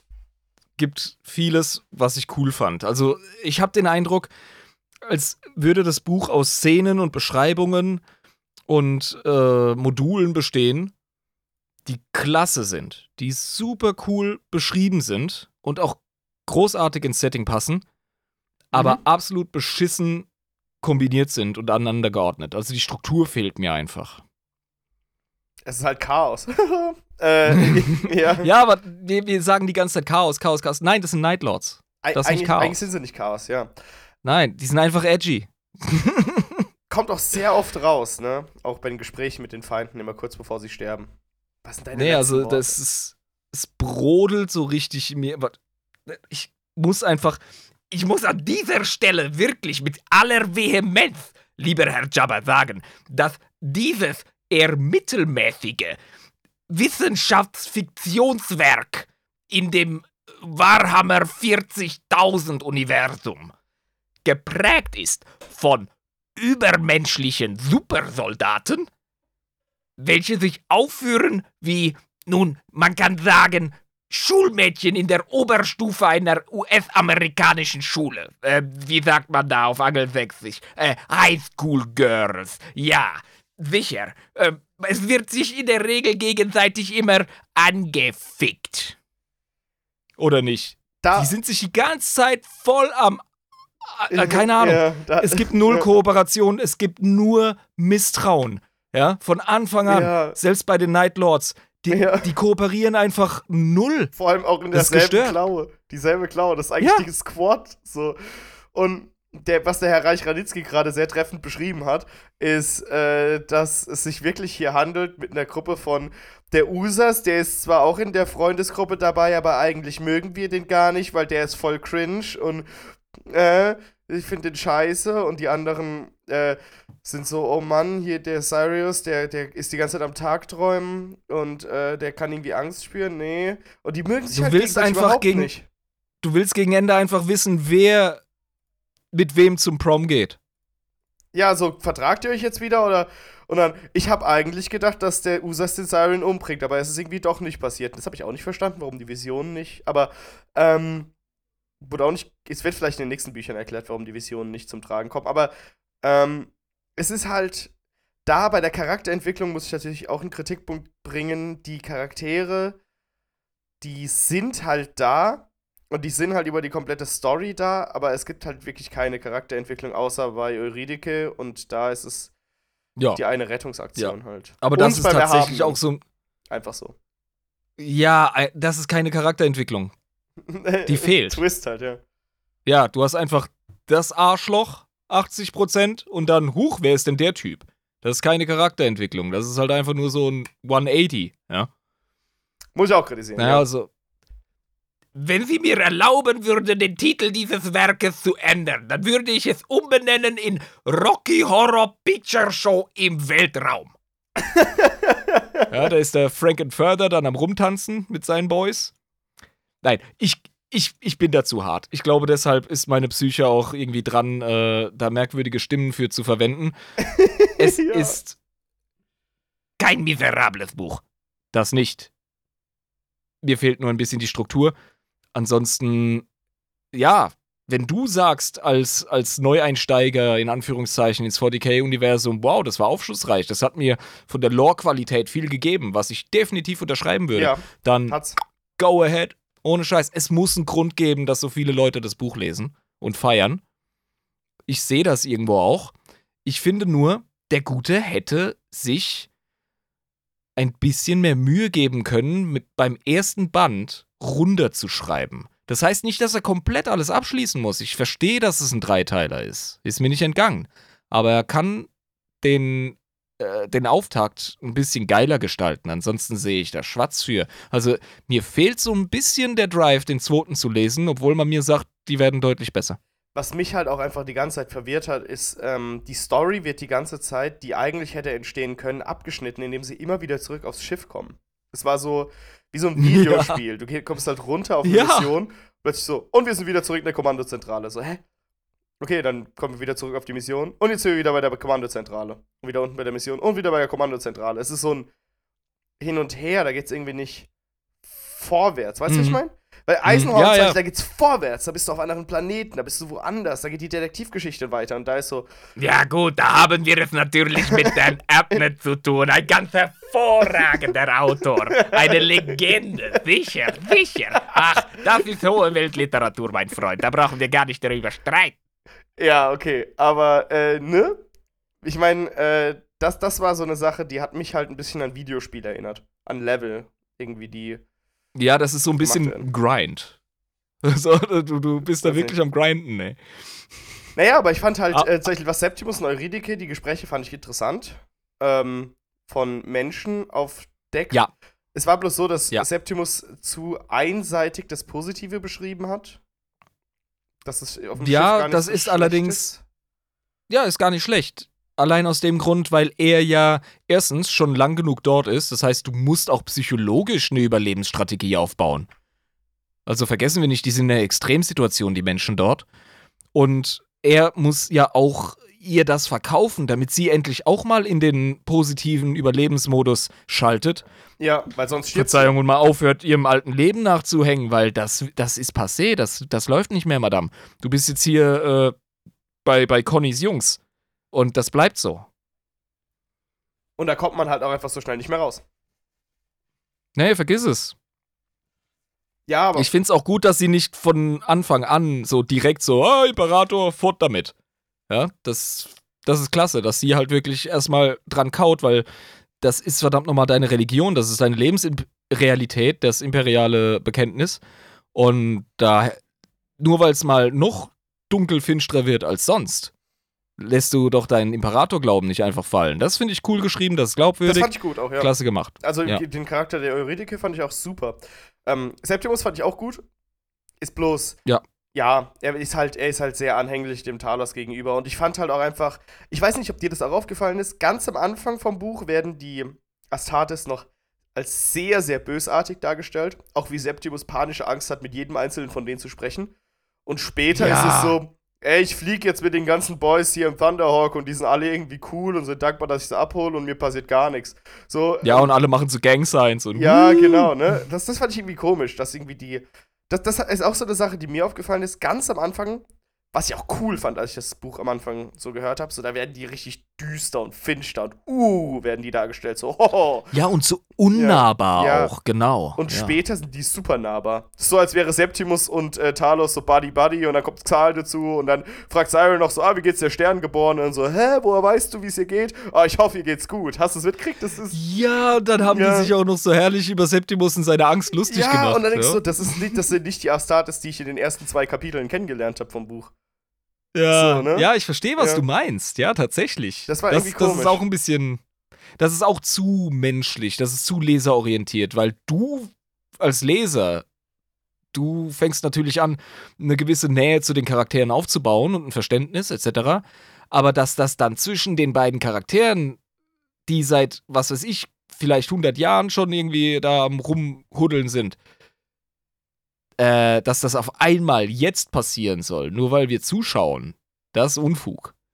Ja, da bin ich bei dir. Das, das ist auch ein bisschen doof. Das fand, ich, das fand ich am Ende doof, dass einfach die Astartes nicht mehr diese Scary Boys gegenüber der menschlichen Besatzung waren oder gegenüber von Ja, weil die geben ja keinen Fick. Du, du musst ja noch Ja. nicht mal aktiv bösartig sein, um einfach als Astartes Menschen gegenüber ignorant zu sein. Aber das sind ja viele, Ja. viele Loyalisten Astartes sind ja so drauf. Genau, aber dann hast du plötzlich Cyrion, der hofft, dass es ihr gut geht und seine Marke dem Septimus gibt irgendwie, weil er seine weggegeben hat, der Sterngeborenen. Da gibt Ohne Scheiß, ja. Also da werden Sa- einfach. ja. Ja, gut, ihm ist der Ritus auch nicht mehr so wichtig. Aber, Aber, warum will der dem extra aktiv was Gutes tun? So, hä? weil ich glaube, das ist einfach, ähm, die Broship zu Talos ist so heftig, dass es überschwappt auf den Septimus. Das würde Weißt Sinn du, ergeben, das aber da ist- hätte man es anders Das schreiben ist wie müssen. wenn ich, stell dir vor, ich bring deinem Hund immer Snacks mit und streichel den voll, weil ich dich so gern hab. Ja, okay, verstehe. ja, das ist, ich meine schon, aber da hätte man es vielleicht auch so beschreiben müssen, weil das wird ja so dargestellt im Buch, als wären die jetzt wirklich aus eigener Gutherzigkeit so zum Ja, Septimus das ist so. Das ist wirklich so. Und das fand Ja, ich ja. nicht gut. Also, das ist auch so ein Kritikpunkt, den ich noch anbringen wollte. Ähm, Ja. Die Astartes Also- ändern sich während dem Buch zu krass. Von der Art und Weise, wie sie dargestellt werden. Auf der einen Seite zu viel Edge, auf der anderen Seite, where is the Edge? Where is the edge? Ja, ernsthaft. Also am Ja. Anfang wirklich viel zu viel Kante und dann auf einmal ist alles voll fluffig. Ja. das ist mir aufgefallen. Ja, das kam bei mir auch so, das kam bei mir auch so rüber, das unterschreibe ich. ja. Gut. Aber wie gesagt, wir haben dem, ähm, Schundwerk. äh, Verzeihung, dem Buch haben wir jetzt keinen Todesstoß verpasst oder so. Wie gesagt, ich habe es gern gelesen. Es ist auch so, ich Ja. kritisiere das auch mit der, mit der nicht vorhandenen linearen Story auch nicht so extrem krass, weil eben das Lore-Tech nicht so viel gibt und weil es halt einfach eine Situation umschreibt. Es umschreibt den An Angriff auf das Gryphy-System. Das ist, ne? Die Tatsache, So, dass wir ständig auf, ja, eben, die Tatsache, dass wir ständig so auf Plotschwächen rumhacken müssen, zeigt auch, dass es nicht so viele weitere Kritikpunkte gibt. Ja, also hin und wieder mal Charakterentwicklung lässt zu wünschen übrig. Ähm, Glaubwürdigkeit in den Charakterbeziehungen gegen Ende ein bisschen äh. Und ja, dann halt eben Plot allgemein. In Ordnung. Wenn du, wenn du darüber hinwegsehen kannst, das machen viele Leute, dann ist es ein fucking gutes Buch, ey. Ja, ja, Seien wir ehrlich. Weil es eben die Nightlords erklärt. Und zwar sehr gut. Ja. Und sehr anschaulich. Ja, und der Autor ist offenbar auch gut im Beschreiben und er ist auch gut da drin, eine Welt ähm, zu, ge zu gestalten. Aber das musst du halt ordentlich. Was bringen dir die schönsten Perlen, wenn du sie nicht auf die Kette kriegst, Alter? Das ist ein guter Vergleich. Ja. Ja. Aber Also. hoffen wir mal, dass er auf jeden Fall äh, in der nächsten Story wirklich einen Storystrang aufbaut und die Charakterentwicklung weitertreibt. Ich will wissen, was mit Usas ist jetzt, Alter. Was ist denn los? Killt der Siren noch oder nicht? Das sollen wir den zweiten jetzt auch noch lesen. Nein. Hat geschrieben, sie hat keinen Bock. Nein, nein, nein, nein, nein, nein, nein, das müssen wir nicht machen. Das, das überlassen wir der Zuhörerschaft. Wir wollten euch nur. Wir überlassen es vor allem auch den Fans, ob sie drauf bestehen. Wenn ihr sagt, ey, wir wollen unbedingt, dass ihr euch durch den zweiten durchwühlt und den auch so zerreißt, dann machen wir das natürlich. Oh Mann, da müssen wir aber extra bezahlt. ja, okay, nee, machen wir schon, machen wir schon. Ähm, Ja, das gibt dann Edge-Auflagen. Wir werden aber, wir haben ja auch gesagt, wie bei Eisenhorn, wir machen nicht direkt den nächsten Teil, sondern wir machen ein paar Sachen, dann kommen wir vielleicht bei ein paar Teilen zurück und machen den nächsten. Ja, sicher. Genau. Aber ja, ich würde sagen, ähm, hast du noch irgendwas? Weil ich glaube, ich wäre jetzt so weit durch. Also, den Xenotron lassen wir mal ruhen. Das finde ich ist bei einer Buchclub-Folge auch in Ordnung. Ja, da haben wir dann ja. fürs nächste Mal was. Ähm, der Community möchte ich nur sagen, es ist immer wieder cool von euch zu lesen. Es haben sich in letzter Zeit tatsächlich so die einen oder anderen mal getraut, über Facebook und Instagram mal eine Nachricht dazulassen. Wir freuen uns jedes Mal drüber, antworten entsprechend auch. Äh, wir kriegen von den Podcast-Stellen, von den äh, Software-Dingern und diesen Accounts, die wir benutzen müssen, selten klare Daten, wie viele Leute oder wer uns überhaupt da zuhört. Und haben außer den Patronen au- auf dem Discord-Server kaum Resonanz. Dementsprechend vielen lieben Dank, ihr Lieben, dass ihr euch mehr bei uns meldet. Und du, ja genau du, der gerade zuhört, äh, gib dir einen Ruck. Schreib uns doch mal. Ähm, schreib uns mal, was dir besonders gefallen hat oder was dir vielleicht ein bisschen auf den Kranz ging. Das interessiert uns wirklich. Wir wollen das möchten ein wirklich bisschen hören. wir möchten ein bisschen mehr mit euch da draußen in Kontakt treten. Und ja, wenn ihr ganz mutig seid, dann seid doch neugierig auf unseren Bonus-Content, der euch auf Patreon erwartet. Patreon.com slash Adeptus Inebris.